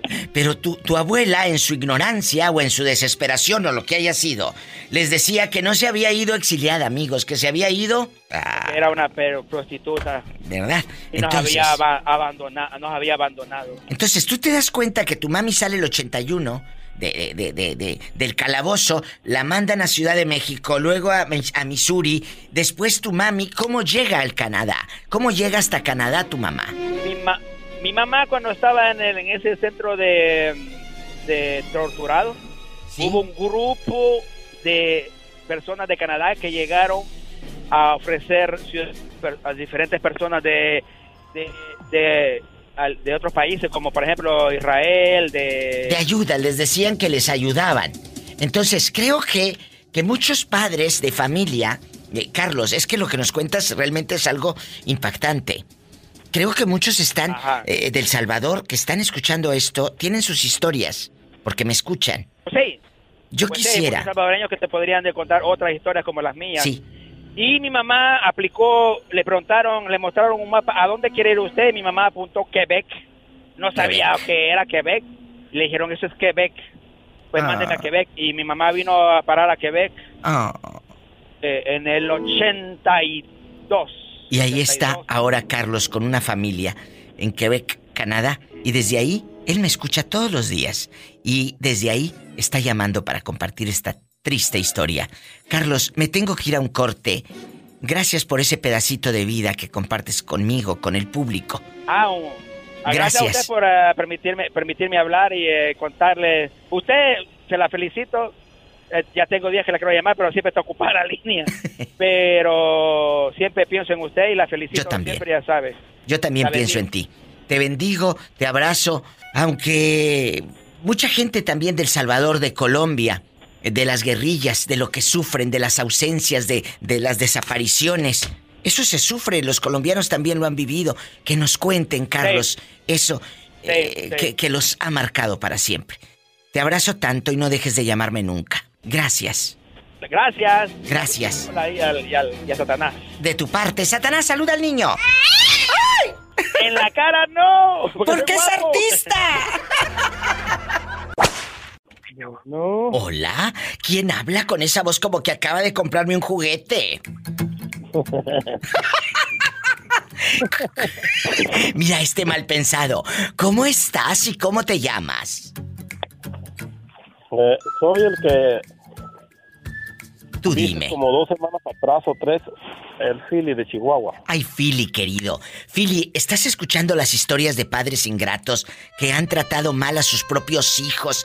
¿Qué opina usted? ¿Cómo fue usted tratado? ¿Cómo calificas a tus padres como buenos, como malos? Cuéntame, Philly. Bueno, mi jefa es un ángel. ¿Eh? Mi jefa es un ángel. A lo grande. Hasta ahorita está viva todavía, gracias a Dios, tiene 80, casi 81 años. Gloria a Dios, y se la rifó. Y se la rifó por ustedes. Mi jefe, por desgracia, falleció el 2017. Todavía caminaba, todavía podía caminar un kilómetro dos para ir a barrer un patio, para ir a levantar 5 pesos, 20 pesos, 100 pesos, lo que tú quieras. Fíjese. Eh, murió accidentado, lo atropellaron. Ay, no me digas. ¿En dónde? En donde yo vivo, te digo ahí, yo me llevé, gracias a Dios, a mis padres en 2000, en 2007 me los llevé para Agua Prieta, Sonora. Yo en Agua Prieta. Y, y cuénteme, Y, desgraciadamente, Él vivió ahí. Mi padre sí tuvo más problemas como hombre, eh, sobre todo por las bebidas. Mi padre fue borracho casi siempre. Ay, sea por Dios. ¿Sabes que, que muchos juzgamos, y bueno, juzgan al, al- al alcohólico, pero tú no sabes qué hay detrás de ese personaje que a lo mejor está queriendo olvidar, queriendo de un mal modo, por supuesto, eh, eh, sanar una herida, sanar una herida, sanar un dolor, eh, lo que sea. Pero Piensa. ¿Cómo fue la infancia al ver un padre alcohólico? No creo que haya sido muy buena, ni para ti ni para tu mami. Lo único que recuerdo más difícil fue que mi padre tenía la costumbre de que llegaba borracho y quería poner música. Eh, Quiero oír música y tenía una grabadora que veas que tú sabes. sí, ya. grandota. Eh, y mi mamá, ya apaga esa música, ya es muy tarde y mañana vas a trabajar. Y, y luego se enojaba, decía. eh, es que no quieren ni que oiga música, no me quieren aquí, es que ustedes ya no me quieren. Que... Oye, oye, Yo imagínate recuerdo- lidiar con un ustedes- borracho. Qué horror. Yo, le- yo le recuerdo muy bien que una vez yo le dije, ¿sabe qué, papá? Dice, si usted se enoja, entonces si dice, es que ya no me quieren aquí, entonces me voy. Bueno, pues váyase. le dije. Váyase, váyase. ¿Y ¿Y qué sabes dijo? qué hizo mi papá? ¿Qué? Se quedó callado y se durmió. Ándele, ándele. Ah, ¿se quiere ir? Váyase, ándele, ahí está la calle. Y bien ancha, y la puerta también. Es que el valiente vive. Hasta que el cobarde quiere, claro. Eh, dale cuerda y pues se chifla. Dale cuerda. ¿Sabes cuánto? Creo que yo tenía como tal vez unos 10 años, porque en ese pueblo donde vivíamos ahí en Chihuahua nos, nos habíamos movido años atrás de otro pueblo donde, donde yo entré a la primaria como a los 8 años, porque donde Sí. vivíamos no había no había escuela. Sí. Y pienso que yo tenía tal vez o- 10 o 11 años y pues era un chiquillo pues, pero a esos años yo no había probado, probado nada de las bebidas alcohólicas, de cosas así. Pero, ¿sabes qué era bueno de mi padre? ¿Qué? Que él siempre se la pasaba trabajando. Siempre. Todos tenemos una historia que contar. Ahí está, un padre que era alcohólico, era esto, era aquello, pero es un padre responsable. Él tiene recuerdos del papá eh, que tomaba y la música y todo, pero tiene un, un recuerdo también de un papá que se iba a trabajar, no como tú, que borracho y todavía quieres más. Y, Ay, quiere que le traigan hasta de las eh, más caras, eh, las ultras para la sed del viejo borracho loco y echado sin trabajar. ¿Eh? Y fíjate que por mi hermana, mi hermana vive en Chihuahua de cuando antes de venir para acá para Georgia, Carados. con mi hermana, viví aquí un mes con mi hermana. Hoy no y dice, mira, fíjate cómo son las cosas, de- como haya sido nuestro padre, dice, la verdad yo no me acuerdo nunca haber aguantado hambre. Exacto. Bravo. Nunca aguantó hambre. Y yo te digo, yo ayudé a ellos a que vinieran aquí a, a vivir a Sonora en 2007 y ahí vivieron. Él agarró, él agarró un trabajo en una maquiladora y hasta que él se jubiló y después de que estaba jubilado caminaba una hora, caminaba lo que fuera por ir a barrer un patio, por levantar lo que fuera 50 pesos, lo que sea. Y sabes una cosa que yo me di cuenta, yo viví más econ- más crisis económica cuando yo mis hijos estaban chiquitos que mi padre. Mi padre siempre traía dinero en la cartera. Exacto. Porque en la mañana se levantaba, se iba a levantar botes, se iba a lo que... ¿Por qué? Siempre traía dinero en la. Porque era un hombre de trabajo. Y esas es las memorias, esas son las memorias que le dejó a sus hijos. ¿Qué memoria le estás dejando tú a tus hijos? Analízalo tú que me vas escuchando en la radio. No te vayas. Ay, estoy muy triste, Moreño. No, y sacan la sopa toda lo que se deja, ¿no? Pues mira, escuchando historias de niños que han sido vendidos, abusados por sus propios padres, por sus tíos. eh, Tú sufriste de niño, Moreño. Eh, ¿Cómo calificas a tus padres? Cuéntame. Este, yo digo que para mí eh, no hallo cómo, cómo compararte una cosa, digo. Mi, mi padre, bueno, ya no vive, hace poquito se fue. Mi padre fue huérfano de padre, de- se le da como de tres meses, es lo que yo sé. ¿A los tres meses quedó huérfano tu papá? ¿De Sí. padre, de padre y madre? No, nomás de, de padre. Mi, mi abuelita después, ella después pasó un tiempo y que ya tenía como 12 años mi papá cuando mi abuelita se volvió a casar, pero pero de pronto, de pronto, como tres meses tenía que haber nacido cuando eh, mi abuelito eh, era de del, del gobierno pues y en el cuando el tiempo de los cristianos allí eh, les tocó la De la guerra cristera, sí. Sí, allí fue cuando. Ay, Dios santo, Moreño, ¿y cómo fuiste tú criado? Eh, ¿Eres un niño Eh, maltratado? ¿Te dejaban no, sin comer? no, no. Cuéntame. mi eh, fui pues muy eh, muy humilde, muy pobre porque mi papá desde esa edad huérfano y no tenía apoyo de nada. Pues ahí se creó con los abuelos, lo trabajaron y todo. Entonces eh, yo trabajaba con mis abuelos y, y, y fíjate, Diva. ¿Qué? Eh, sí me pagaba, eh, en aquel tiempo me, me pagaba 35 pesos por semana. Ah. Y mi papá se vino a trabajar por acá para el estado de Coa- Coahuila, pues, algo, luego no sé qué. Entonces mi hermano dice que nació después de mis cuatro hermanas, ya te- tenía como dos años o algo así, ya se estaba muriendo ya pequeñito, pero ya.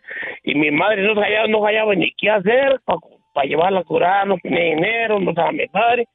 Y le dije a mi bisabuelo, présteme unos eh, 50 pesos para que mi madre ya a curar. Mi hermano dijo, no te puedo pagar, no te puedo prestar y ni te pago adelantado. Dijo, saliendo la semana te, te pago tu dinero. Qué malo. no. Y tu hermano se murió.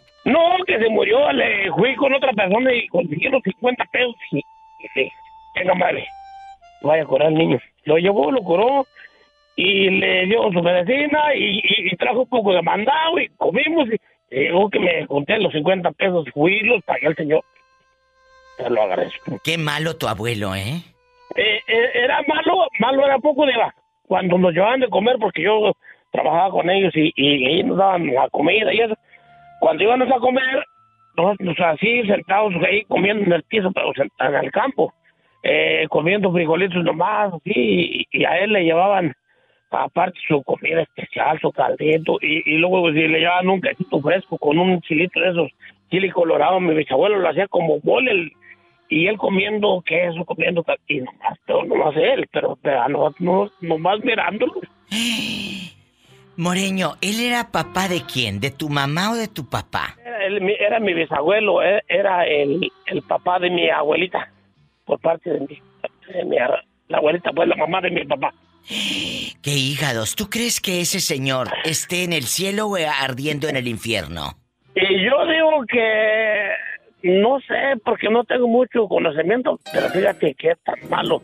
Yo digo, yo esta vez, ahora últimamente cuando fui a México, yo llegaba y, y, y- y me iba al pueblo con mi papá, con mis hermanos, sea, pobrecito. y compraba y compraba yo lo que llevaban para comer para la casa, para comer tortillas y, y- y carne, lo que fuera, y, y, y le decía a mis sobrinos, su hermana, sus hermanos que estaban ahí viviendo cerquitas, vénganse a comer, aquí hay comida para todos.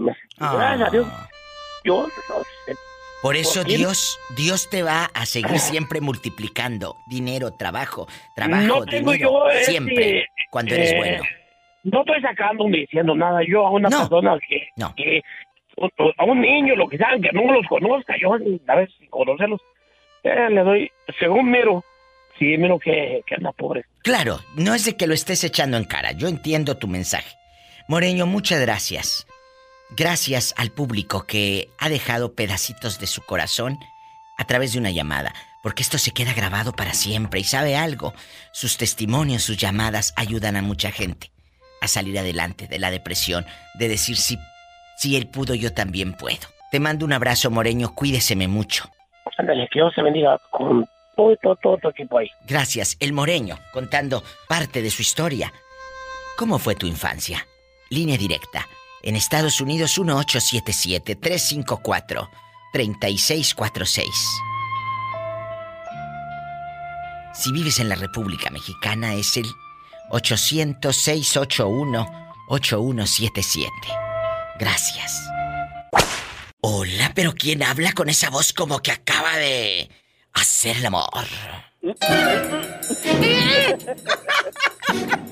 ¿Cómo te llamas, bribón? Reportándose de aquí del estado de Idaho. El brother es el, el hombre que estuvo perdido muchos años ante los ojos de su madre. Y la pobre mujer creía que estaba muerto. ¡Muerto! de parranda. Y andaba en la universidad. Eh, Es en la Claro, cárcel, pero así se le dice, en la universidad. Oye, y ahí en la cárcel, dejando de bromas, ¿sí aprendiste algún oficio? ¿Cómo fueron esos días? Cuéntanos, brother. No, pues de principio es difícil, Diva, porque piensas muchas cosas por la familia y todo eso, ¿me entiendes? Claro. Pero ah, tra- transcurriendo el tiempo te tienes que adaptar, tienes que ir a la escuela, tienes que hacer algo para poder sobrellevar el tiempo. ¿Cuántos años estuviste ahí? En ese lugar atroz. Nomás los dedos de una mano. Que cinco años dice, que nomás los dedos de una mano. Fíjate. Ay, pobrecito. Y luego, cuando te dicen libertad, ¿qué, ¿qué fue lo primero que hiciste al salir? ¿Y quién te fue a recibir Ah. ahí en la universidad? Ah, cuando va uno a la, a la corte que para ver pues si hizo lo suficiente para poder salir Sí. A los cinco años o todavía lo van a dejar otro tiempo más para que se acomode. Eh. Tiene que ir a la escuela, tiene que trabajar, tiene que hacer cursos para poder hacer puntos y mérito para poder salir para cuando vaya al, al perol que le llaman, Y este tan burro, a fíjate usted cómo tenga quiere. una oportunidad de salir. Y luego, brother, ¿cómo le hiciste tú tan burro? Tan chiquillo y con dientes. Es que es cierto. ¿Cómo le harías, brother? No, pues temprano trabajaba en la cocina de cocinero. Nos levantábamos a las 3 de la mañana para poder... Ya nos trasladaban a la cocina los, los custodios y a las 8 nos íbamos a la escuela. ¿Hoy? Y como a las 10 regresábamos para atrás para preparar pues el- la comida y... O sea, Ya. tienen, tienen responsabilidades y tiempos ahí. Oh, no, sí, tienes una rutina y tienes una responsabilidad y, ¿Y ya... a qué, a qué hora te dormías? Ah, para allá voy. Ya como a las 12, a la una ya después de la comida, ya entraba otro turno y ya uno ya lo llevaban a su, a su, este, Celda. a su unit, a su celda, pues. ¿Y luego? Y ahí tienes el privilegio de tener tu cama solo, tú duermes solo, nadie te hace ruido. Ah, bueno. Llegas, te echas un baño, te acuestas a dormir. Y ya en la tarde, como a las 5 o 6 de la tarde, te sacan a la recreation, a, a la yarda. Y sales un rato a caminar y a distraerte. Y al otro día es lo mismo. Oiga, brother, pero cuando usted sale, Dígame. ¿quién lo va a recibir y a dónde va? No, no, nadie, nada más te dicen. Ay, pobrecito. si- cuando vas a la corte, si te dicen que, que tienes tu salida, no te dicen cuándo te van a sacar ni nada. De repente estás durmiendo y llegan y. Vámonos. Vámonos, para arriba, levántate, let's go. ¿Y quién, qui- Get out of here. quién te ayudó si, o quién te dio dinero? Oh, no, pues ahí te pagan, Diva. Ah, bueno.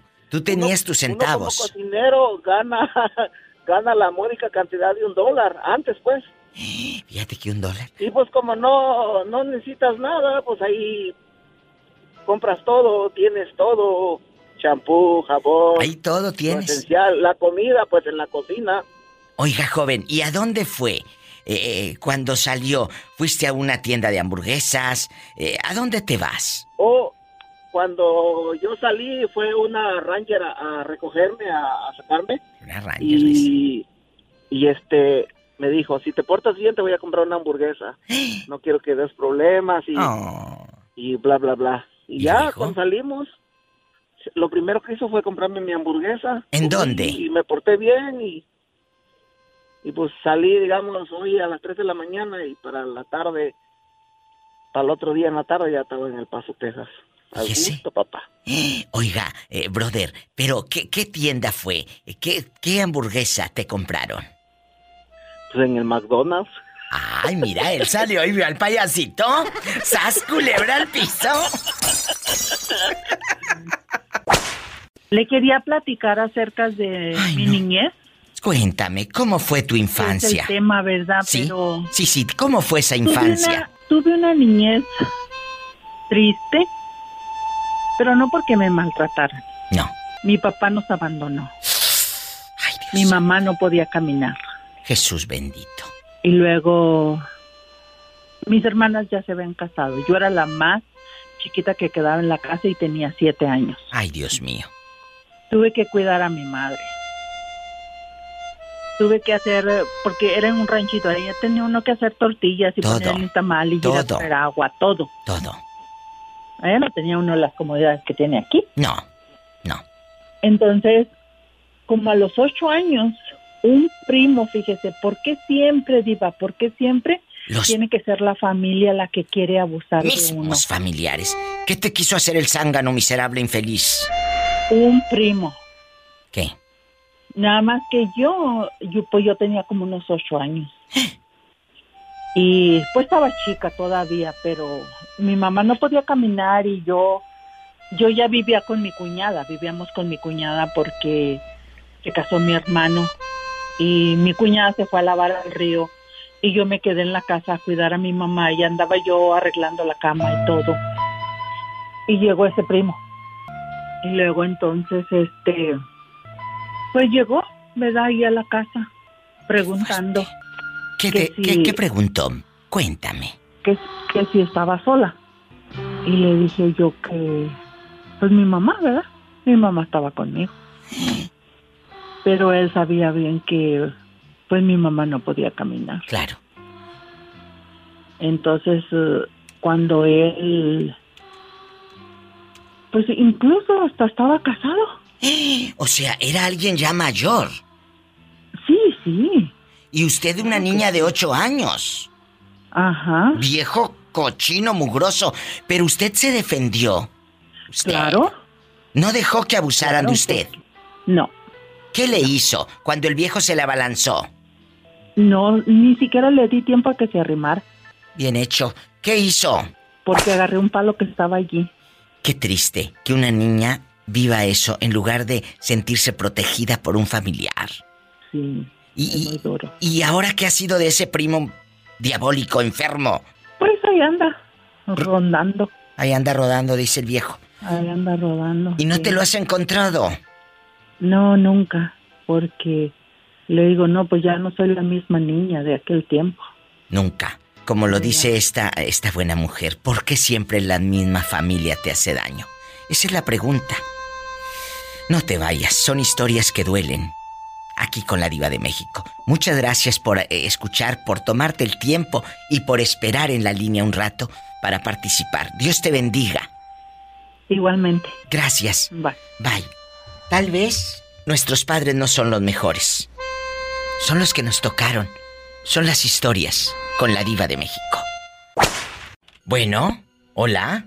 Bueno, Hola. hola, ¿quién habla? Con esa voz tímida. Soy, soy la Chiquis. Chiquis querida, ¿qué te habías hecho, Chiquis? Pues aquí andamos. Oye, Chiquis, cuéntame, ¿qué opinas de este tema tan difícil de los padres que no supieron ser padre? ¿Cómo fueron tus padres contigo? ¿Buenos o malos? Ay, pues fueron malos. ¿Por qué, Chiquis? Cuéntame.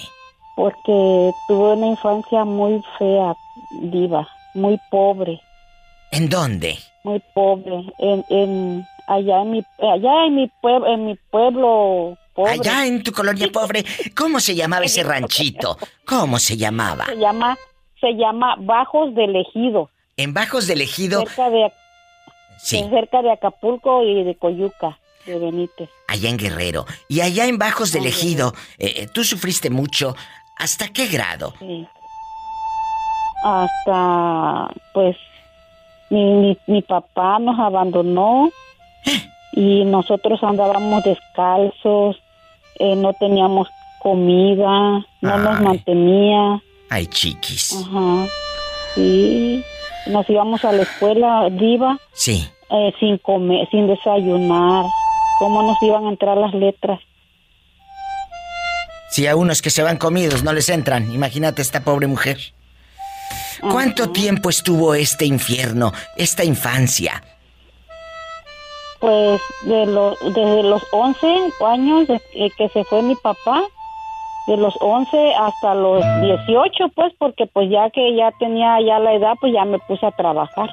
Oiga, chiquis, y con todo respeto le, le, le pregunto, ¿hubo alguna vez un reclamo hacia tu papá? Sí, diva. ¿Y qué le contestó? fíjate que, que él, este, mi hermana se lo trajo para acá. Hoy. Y pues yo, pues yo dije, no, pues ella lo va a tener allá en su casa, ¿no? ¿Te lo ella se encasquetó? fue para allá a México. ¿Te lo encasquetó a y ti? me lo dejó a mí. ¿Y luego? Y me lo dejó a mí. Y pues ahí estuvo en, en mi casa y Hoy no pues más, ¿dónde andaba? ahí estaba y pues yo sí, la verdad yo, yo sí le decía cosas feas, diva, porque yo me acordaba. Claro. Ajá, me acordaba y después me arrepentía y ya le lo llamaba a comer y así. Pero era- nunca era- me decía nada. Pues claro, era el reflejo del dolor. No podemos, no podemos apuntar con el dedo, como dice el dicho. Solamente quien lleva el costal sabe lo que trae adentro. La verdad. Yo creo que nosotros los seres humanos eh, eh, tenemos siempre nuestros lados buenos, nuestros lados malos. Como seres humanos fallamos. Y si yo eh, le pregunto a tu papá por qué, seguramente él va a tener su propia historia del por qué. Y, y- y- y todos tenemos siempre una respuesta y el detonante va a ser algo que nos dañó.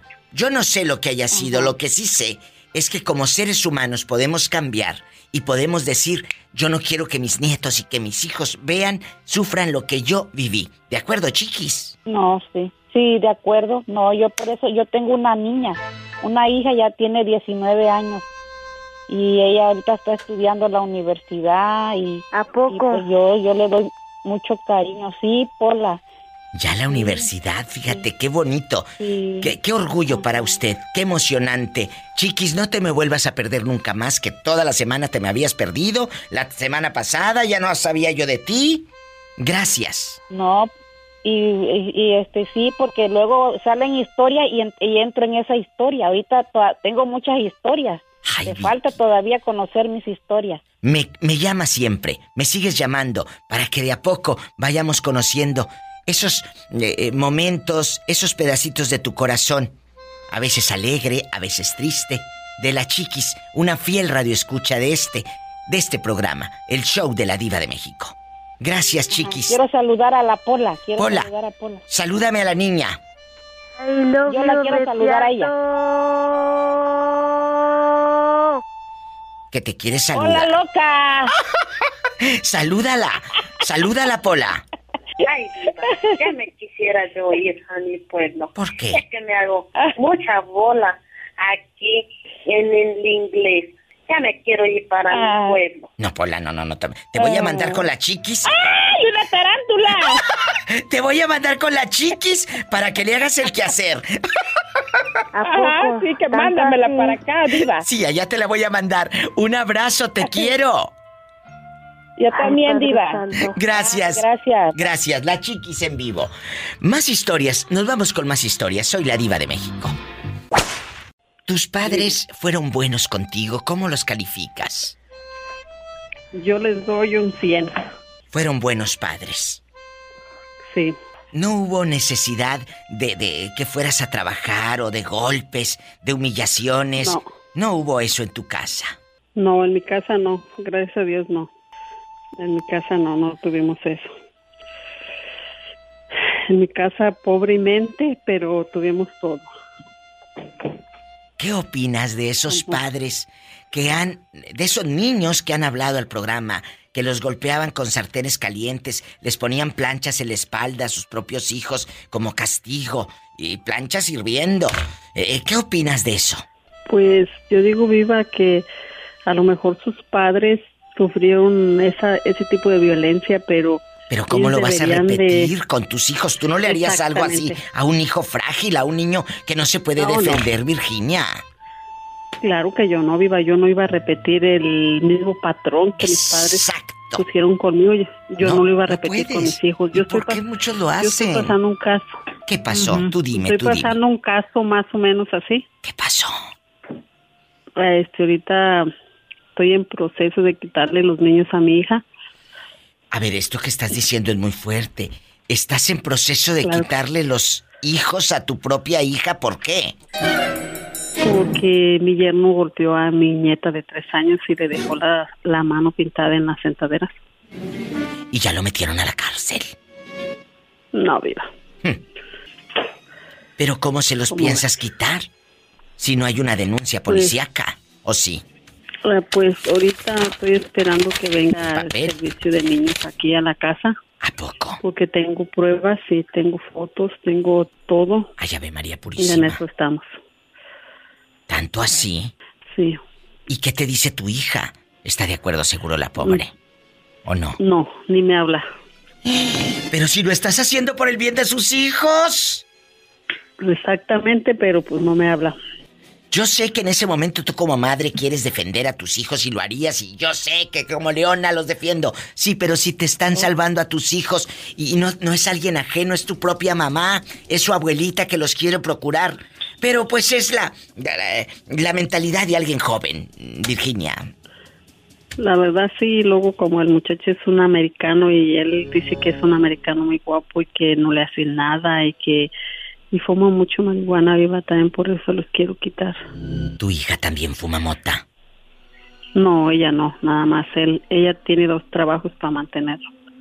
Pero, ¿por qué no le aconsejas que se vaya? Que ya lo vio, Ah. dispénsame que te lo recuerde, pero ya lo vivió con ustedes y con el pap. ¿Con tu esposo? ¿Con tu ex? Exactamente, yo ya le dije, ya le dije muchas veces, pero no entiende. Ay, Virginia, tú eres como una novela. ¿Cómo ves, Diva? Pues que qué fuerte. Y fíjate, precisamente antenoche le estaba platicando a mi madre. Dije, mira esta señora tan guapa, la potra michoacana. Es Vicky la que me habla de Las Vegas. Y, y- y dijo, ay, qué guapa señora. Y, mi madre diciéndote todas las flores. Y, le estaba yo diciendo, de verdad, que, que- y lo digo en serio, es, es- esta mujer es una mujer muy guapa. Y, y no dudo que tu hija esté igual de guapa. ¿Por qué? ¿Por qué dejarse controlar? Ella le puso un alto a su, a su ex. Que haga tu hija, que aprenda de la mejor maestra que eres tú. Pues toda mi familia ya le dijo lo mismo, Viva, pero no entiende ella, ella no, no, Ella, no sé qué En piensa. puro Gabino Barrera, no entiende razones. Exactamente.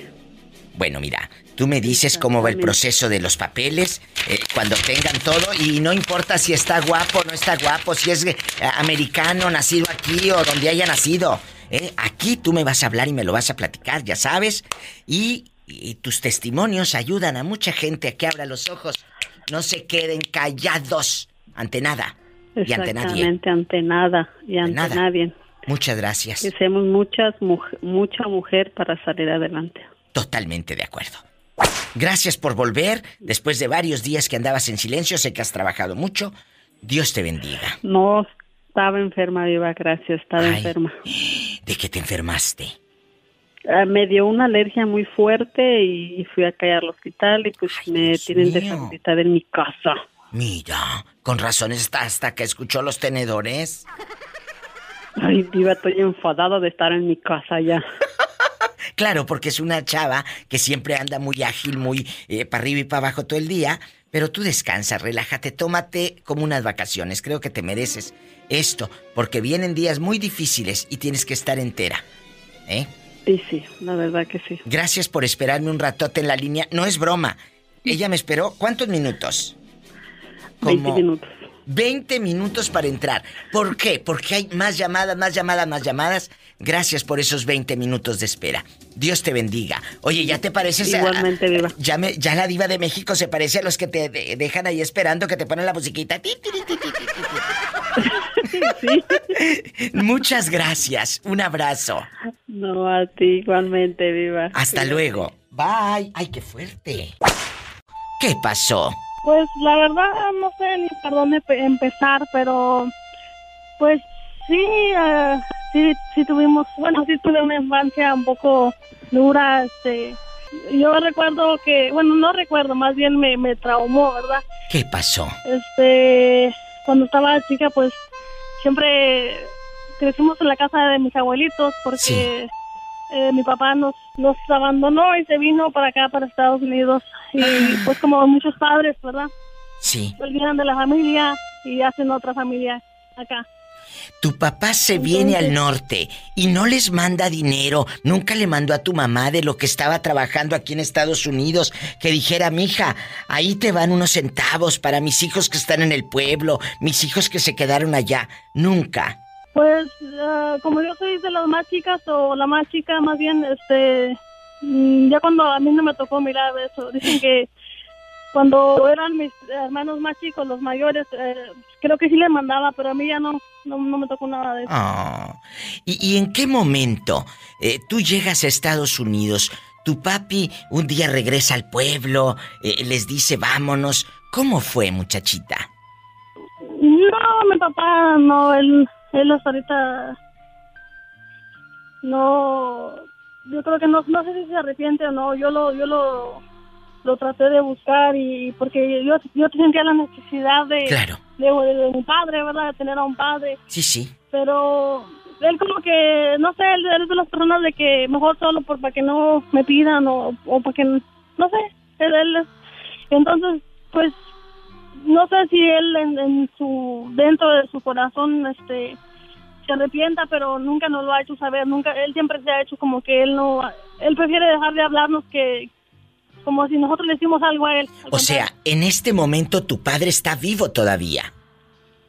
Mm, Sí, él está vivo, él está aquí, él eh, vive aquí cerca, cerca de mí como a tres horas, pero pues nunca nos miramos porque no hay relación.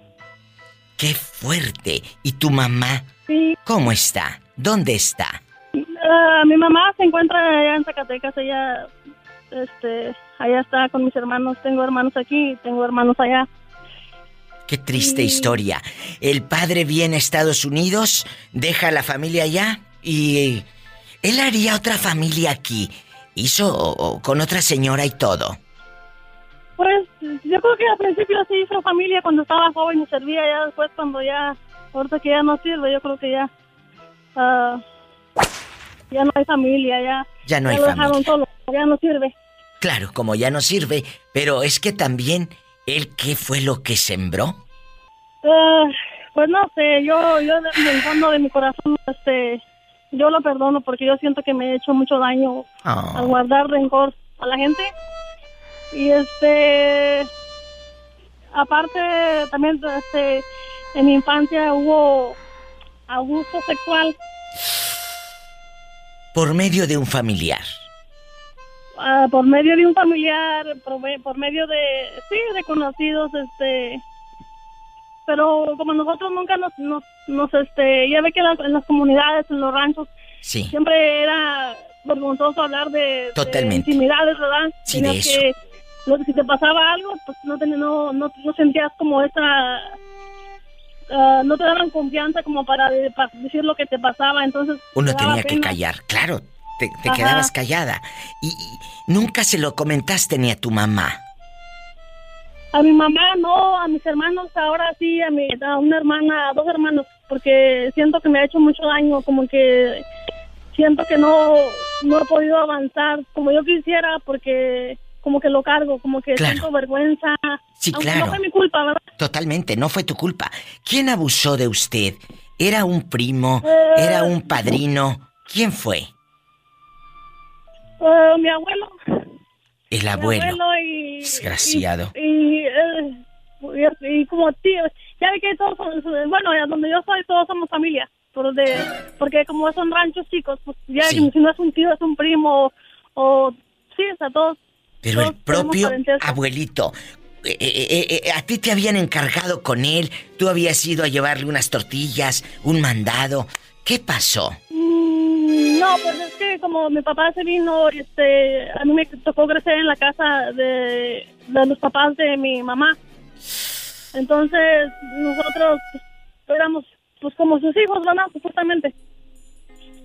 Desgraciado.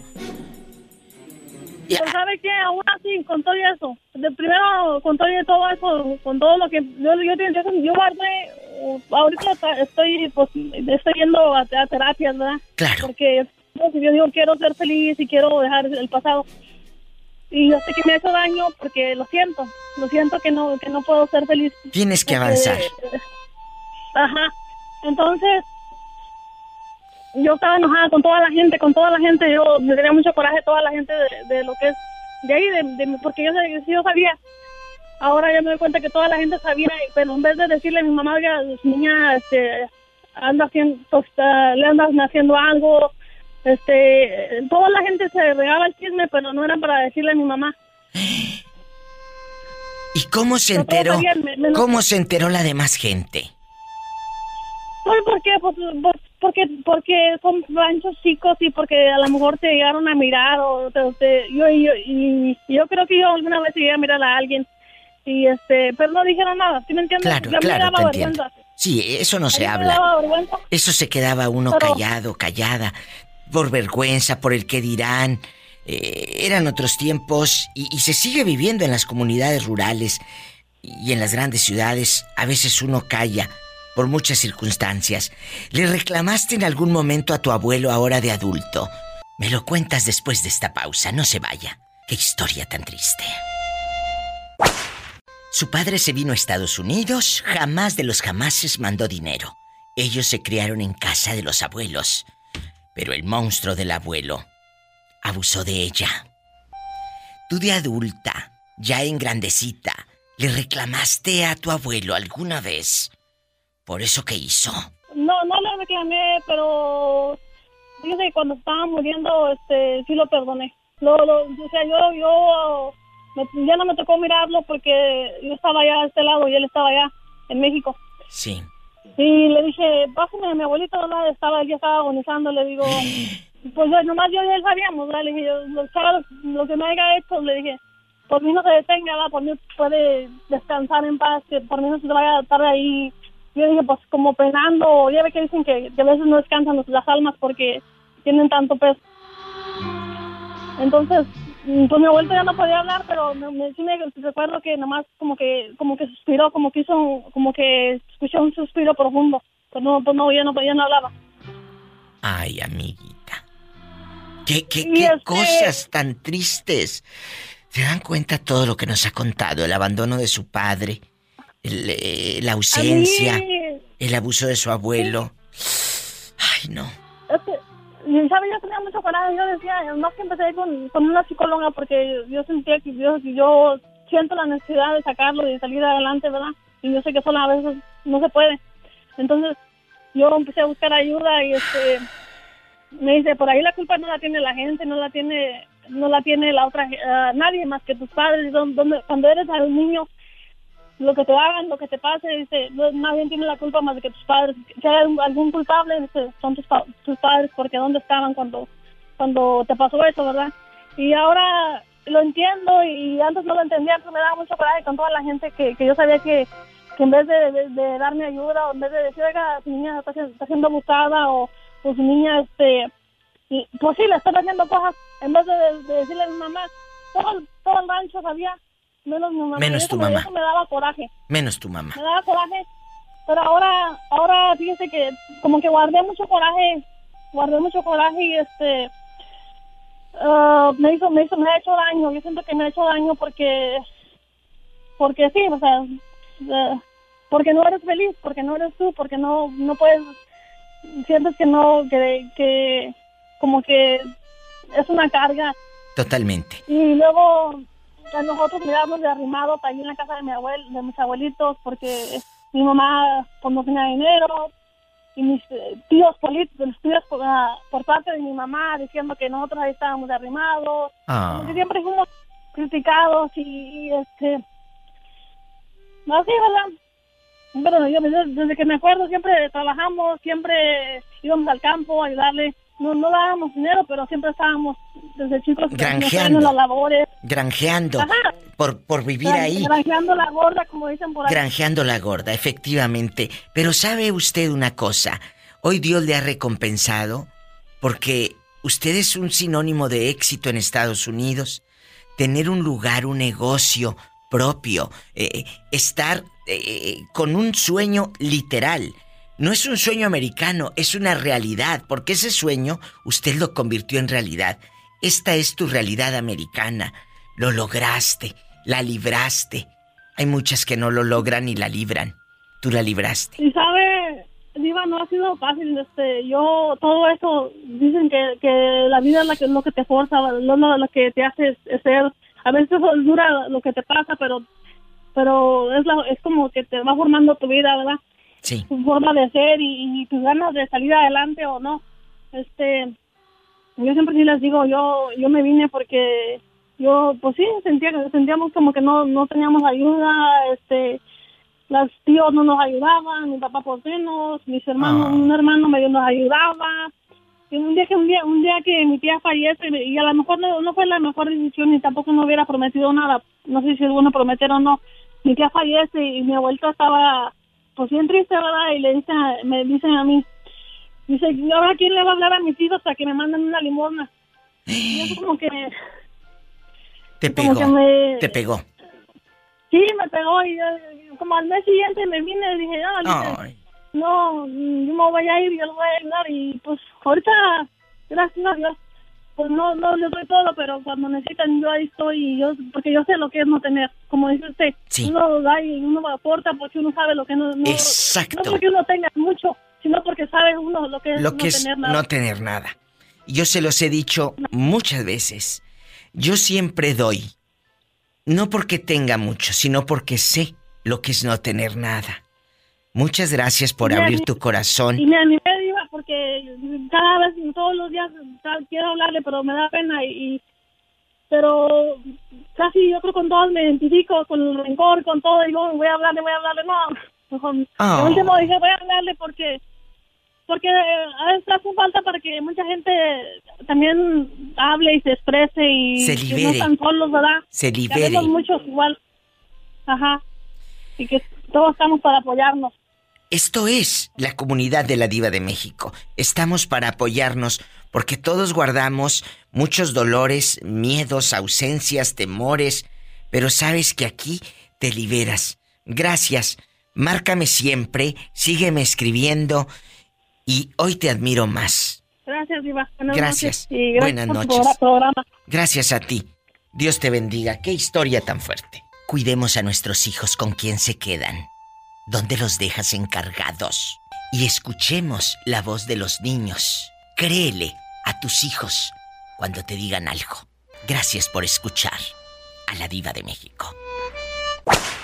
¿Quién habla con esa voz tímida? ¿Quién es?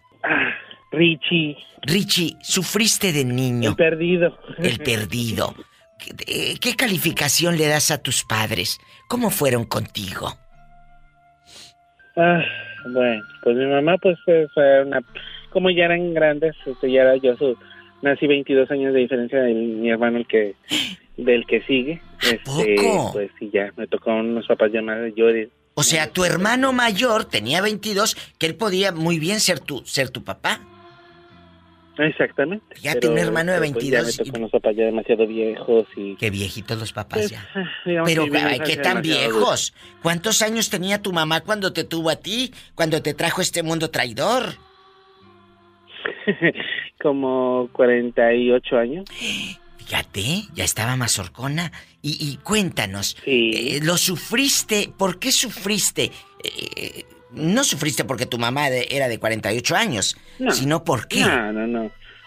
No, porque pues este, como mi papá era alcohólico, pues este, siempre eran pleitos, este, siempre miedo de que llegara borracho. Y pues mi mamá pues no hacía mucho por, este, por no pelear con él, siempre se la pasaban peleando, siempre discutiendo. Y pues sí, fue una infancia muy dura. Y más aparte agrégale que pues ah, abusaron de mí cuando tenía siete años. ¿Quién? Y, ¿eh? ¿Quién Un abusó? vecino. Eh, eh, eh, Vecino. y ese vecino era mayor de edad. Sí, él tenía 14 años, yo tenía 7. No, no lo dices, te quedas callado. Cuéntame. Sí, sí, sí, sí, me quedé callado por ah, como, pues, casi como 11 años. Y este, pues ya le dije a mi mamá y su respuesta fue, no digas nada, ¿qué van a pensar de ti? O sea, que... Siempre callándonos, ¿Qué siempre callándonos. ¿Por qué nos vamos a callar? No. Tenemos que hablar, no podemos callar nunca. Ya, ya, ya estuvimos por muchos años y muchas décadas callando. Hoy tenemos que hablar. Hablar, ¿eh? No ofender, no gritar, hablar, liberarnos. Porque muchos, muchos creen que el hablar es ofender y, y- y hacerte la víctima. No, no. No, no, hablar. no, no, no, no, no, no. Y todo el mundo, todo el mundo de cuenta, pues yo, pues tenía, este, pues, pues también aparte descubriendo que pues yo, este, era gay y todo eso. Pero yo pensaba Ah. que era por eso, o sea, porque realmente pues te estigmatizan de que Claro. porque pasaste por eso tienes que hacer eso y yo descubrí después que dije, no, no fue por eso, sino que simplemente puedes como agregarle un poquito a tu a tu vida, pero sí fue algo que pues para mí sí fue muy muy este impactante todo eso. Totalmente, y te marca, te marca. Sí, sí, sí, sí, sí. Y, y a mí me, me brinca, amigos, lo que este niño me acaba de contestar. Mi mamá me dijo, cállate. Así era, por el que dirán, así hemos vivido por muchas décadas, pero creo que llegó el tiempo de hablar, de expresar y de decirle a nuestros hijos, no te calles, porque porque nos callamos nosotros, hemos cargado como el pípila, mira, así, ¿eh? hemos cargado mucho y no se vale. No podemos ya cargar nada. Al contrario, se trata de liberarnos, de viajar ligero. Total, esta pandemia nos ha enseñado que lo único que tenemos es nuestro cuerpo. ¿De qué sirven eh, el- las cosas materiales? Eh, pues sí, para pantallar o para disfrutar y pasarla muy bien. Pero a la hora de la hora, tú sabes que nos vamos a ir sin nada. Claro, Pero yo prefiero morir con dignidad y prefiero morir hablando a morir en silencio. Imagínate todo lo que vive un ser humano e irte a la tumba en silencio con todo lo que te guardas. No, tenemos que liberarnos. Y de, ajá, y de hecho, pues ya los dos ya fallecieron. Entonces, pues mi mamá yo no me pude despedir de ella. Yo Ah. nunca pude realmente, pues cuando ella murió, pues a mí me tomó mucho tiempo recuperarme de su muerte porque pues como nunca Estados hubo ese momento de despedirme de ella. Y haz de cuenta como que no, ella siempre negó eso, esa parte de mí. Yo traté muchas veces de tocar Uy. el tema, pues me gustan a mí los chicos y ella siempre evadía el tema, siempre, siempre fue. Era su manera fue- de, de huir. Huir. Un mito. Huir. Gracias por abrir tu corazón. Sabes que te quiero No, no, no, y gracias. te admiro. Muchas, de verdad, digo, tenía mucho tiempo de no hablar contigo y, y pues sí. No te me pierdas otros otros meses, por favor. No te me vuelvas a perder. No. Bueno, No, muchas gracias, te quiero mucho. Yo te sabes, quiero más. y Me encanta hablar contigo. a mí me encanta que me cuenten historias y liberarnos juntos Sí. el alma. Que estés muy bien. Ay, sí. Ay, gracias. De eso se trata la diva. Escuchaste el podcast de la Diva de México. ¡Sas, culebra! Búscala y dale like en su página oficial de Facebook, La Diva de México.